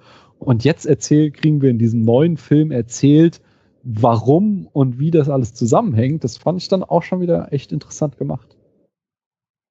Also, also da, sowas daher, kann man ja auch eher noch machen, als dann immer zu erzählen, was jetzt mit Harrys Kindern passiert und mit ja. Harrys Großenkeln und so weiter, weil das, das ist einfach irgendwann gut. So. Das finde ich ja bei Star Wars auch immer nervig, dass es halt immer um Luke Skywalker und seine Familie geht. Jetzt um Han Solo und sowas. Ich will einfach mal einen Star Wars-Film haben, der irgendwie 5000 Jahre vorher spielt. Ja. Sowas finde ich mal spannend. Ja, sowas will ich mal haben. Und bei den Büchern gab es das ja auch bei Star Wars. Die habe ich halt nie gelesen, aber äh, also sowas fände ich mal interessant, wenn wir irgendwann mal an dem Punkt ankommen. Und dann hätte ich bei Harry Potter auch kein Problem, wenn wir jetzt in der Welt was erzählen. Das macht ja der fantastische Tier Tierwesen-Zweig ja irgendwie auch. Und er setzt halt viel früher an, ganz woanders. So, das finde ich prinzipiell schon mal okay, wenn es dann irgendwie weitergehen muss. Ja. Rappen wir es ab, oder? Also würde ich, wir wohl. Zusammen. Würde ich, würde ich sagen, ja. Ich meine, es ist irgendwie äh, einerseits unmöglich und andererseits irgendwie möchte ich das vielleicht auch gar nicht so Weil gerne. Es ist, Christian, du musst jetzt begreifen, dass du erwachsen geworden bist. Und das und möchte ich das nicht. Buch zuschlagen. Nein, Doch, nein, so. nein, nein. Ich bin nicht erwachsen. gehen lassen. Nein. Du musst wieder über Marvel-Filme sprechen. Ja, das Hör gerne. auf Papa Daniel. Was? Hör auf Papa Daniel hier, auf die alte Generation, die noch im Krieg war hier. Nein. Die in Bügelfaltenhosen am Bahnsteig stehen und äh, ihre Kinder auf 39, äh, 9, Viertel. Äh, ja, die Hornbrille hat eigentlich noch gefehlt. Stimmt, ja. Und die, die Hirschhorn-Manschettenknöpfe. Ja. So sieht's ah. aus. So, sind wir durch? Ja, Kindheit leider. Vorbei. Ja, leider, leider, leider dann doch. Äh, aber, ne, wir machen ja weiter mit fantastische Tierwesen, also es geht ja immer noch irgendwie irgendwann. Äh, ja, aber dann bitte siezen, ne? Das mit, mit du ist jetzt vorbei hier. Aus dem Alter sind wir raus. Ach so, ja, das stimmt natürlich. Aber dann äh, sage ich halt, Sie, Herr Papa Daniel, können Sie mir bitte erklären, wie die fantastischen Tierwesen funktionieren. Und äh, Sie, Herr Mut, auch sehr gerne. So. So. So, aber ich sag schon mal Danke an euch beide. Das hat sehr viel Spaß gemacht, diese epische Episode. Ja. Ja, ich hoffe, wir konnten dem Film gerecht werden und der Reihe. Aber ich glaube, das war ganz okay. Ja, und äh, ich möchte auch nochmal Danke sagen, dass ihr mich hier auf dieses große Abenteuer mitgenommen habt und mit mir hier acht Folgen zu Harry Potter besprochen habt. Das war äh, unverhofft damals eine eine Textnachricht von Christian, hast du Bock drauf? Und dass wir hier irgendwie nach Du meinst, er hat dir einen Patronus geschickt. ja, genau so war das. Vielleicht war es auch so, weißt du, so, ein, so ein äh, äh, ja, Memo aus dem Ministerium, was so ein Papier. Ein Papierflieger, ja, das könnte ja, auch passt eher zu Christian. Ich glaube, ich glaube, er kann gar kein Patroni. Das, das muss man ja schon ziemlich merken. Der hat doch gar keine Emotionen, der kann auch keine Nee, nee, das, das hat er schon so, aber ich meine, das ist ja trotzdem ein schwieriger Zauber. Du kriegst es nicht hin wegen der Emotionen, obwohl so viel, wie du heute über Liebe gesprochen hast. Oh Gott. Ich möchte ja. euch beiden auch nochmal Danke sagen, weil das oh war Gott, ja so ein bisschen. Ja, nee, das war ja auch so ein bisschen, ähm, also als ich das, als das alles losging und, und wir auch so losgelegt haben, hat sich das für mich so ein bisschen angefühlt wie so ein Let's Play. Ja, also so ein, so habe ich mir das auch so ein bisschen vorgestellt. So, erklärt mir das mal, so, wir haben jetzt nicht während des Filmeguckens das gemacht, aber so ein bisschen ja schon irgendwie so dabei. Während wir uns da durchbewegen, möchte ich verstehen, was ihr schon immer da drin gesehen habt. Und das hat für mich auch nochmal hier in dieser ganzen äh, Second Unit Podcasterei nochmal einen, einen großen Hebel einfach umgelegt, zu merken, wie großartig das einfach ist, so Filme ähm, verstehen zu können. Also über Menschen, die sie einfach lieben. Und gerade, ähm, also ich glaube auch, dass die Leute da draußen das durchaus unterhaltsam finden, so auch nochmal eine frische Perspektive irgendwie dazu zu bekommen. Und es hat mir sehr viel Spaß gemacht, immer sehr doofe Fragen zu stellen. Und ich bin da auch sehr glücklich mit, wie die auch bei uns in den Kommentaren dann irgendwie rezipiert wurden. Ich hatte nicht das Gefühl, ähm, jetzt irgendwie äh, ständig auf die Finger gehauen zu bekommen, weil ich vielleicht irgendwie mal sage, das verstehe ich nicht und das finde ich doof. Und ähm, aber ich glaube, dass da viele irgendwie auch so was was von mitnehmen konnten. Einfach mal so einen unbedarften und auch sehr unqualifizierten äh, äh, Eindruck von dem zu bekommen, was man vielleicht selber schon immer gut fand, aber vielleicht auch noch mal von außen ja hinterfragt zu bekommen. Und äh, das hat für, für mich einfach hier bei der Second Unit auch nochmal sehr, sehr viel Sinn gemacht und wird sich, glaube ich, auch so durch die nächsten Jahre und durch die nächsten Reihen auch noch weiterziehen. Wir haben jetzt mit Star Trek angefangen. Wir hatten zwischendurch mal die Hunger Games dabei. Und ich glaube, dass das durchaus sinnvoll ist, so ähnlich, ja, Filme auch irgendwie zu rezipieren und vielleicht auch verstehen zu wollen. Deswegen sehr, sehr viel äh, Liebe und sehr, sehr großes Dankeschön an euch dafür, dass ihr das so mit mir gemacht habt. Danke. Oh. Oh. Ich glaube, jetzt gerade könntest du den größten Patronus der Welt heraufbeschwören. Wie wird der aussehen? Das ist die Frage, ja. Kann der wie ein Rechner aussehen? Hm. Nee, wie ein Superman. Ja, das Ja. könnte auch sein, ja. Ja. Wahrscheinlich. So ein Hulk vielleicht. Das ist ja so ein halbes Tier. Kann man so als Tier gelten lassen, ja.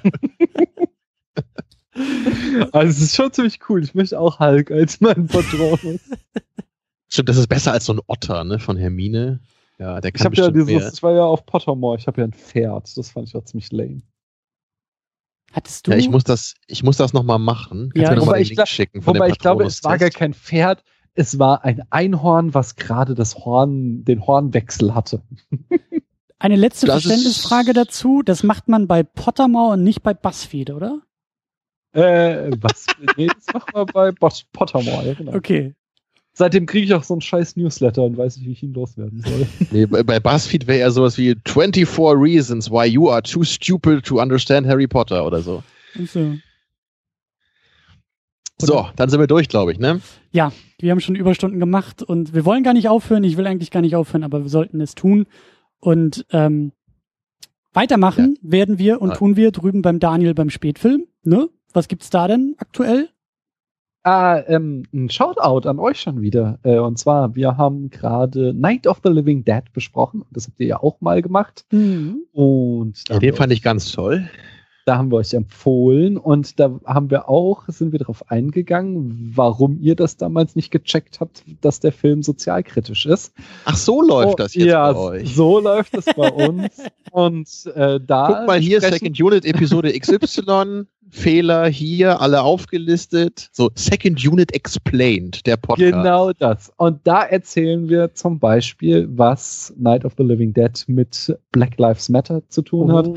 was es mit Schokosoße zu tun hat, was es mit äh, Burgern und Meatball-Sandwiches zu tun hat, was es mit dem nackten Jörg hier aus Frankfurt zu tun hat ähm, und so weiter und so fort. Lauter spannende Fakten zu Night of the Living Dead gibt's gerade bei uns im Spätfilm. Und demnächst äh, widmen wir uns dann in der Tarantino-Reihe Death Proof. Oh, da bin ich auch gespannt drauf. Schön. So, und vielleicht sehen wir drei uns dann auch nochmal wieder, wenn dann dieser fantastische Tierwesen-Film rauskommt. Ne? Vielleicht kriegen wir das ja auch hin. Ja. Wird sich ja anbieten. Ja, das denke ich. Das denke ich. Ja, ich bin dabei. Schön. Super. Und äh, ihr da draußen denkt dran bei uns äh, secondunit-podcast.de, ne, Kommentarbereich und da könnt ihr dann auch noch mal dazu schreiben, warum Horcruxe eigentlich ziemlich doof sind und was es mit dem Umhang so auf sich hat und da können wir uns gegenseitig noch weiter den Film erklären und äh, unsere Kindheit abschließen oder so. In diesem Sinne, einen schönen Abend noch, eine gute Nacht und äh, bis zum nächsten Mal. Tschüss. Jo, auf Wiedersehen. Tschüss.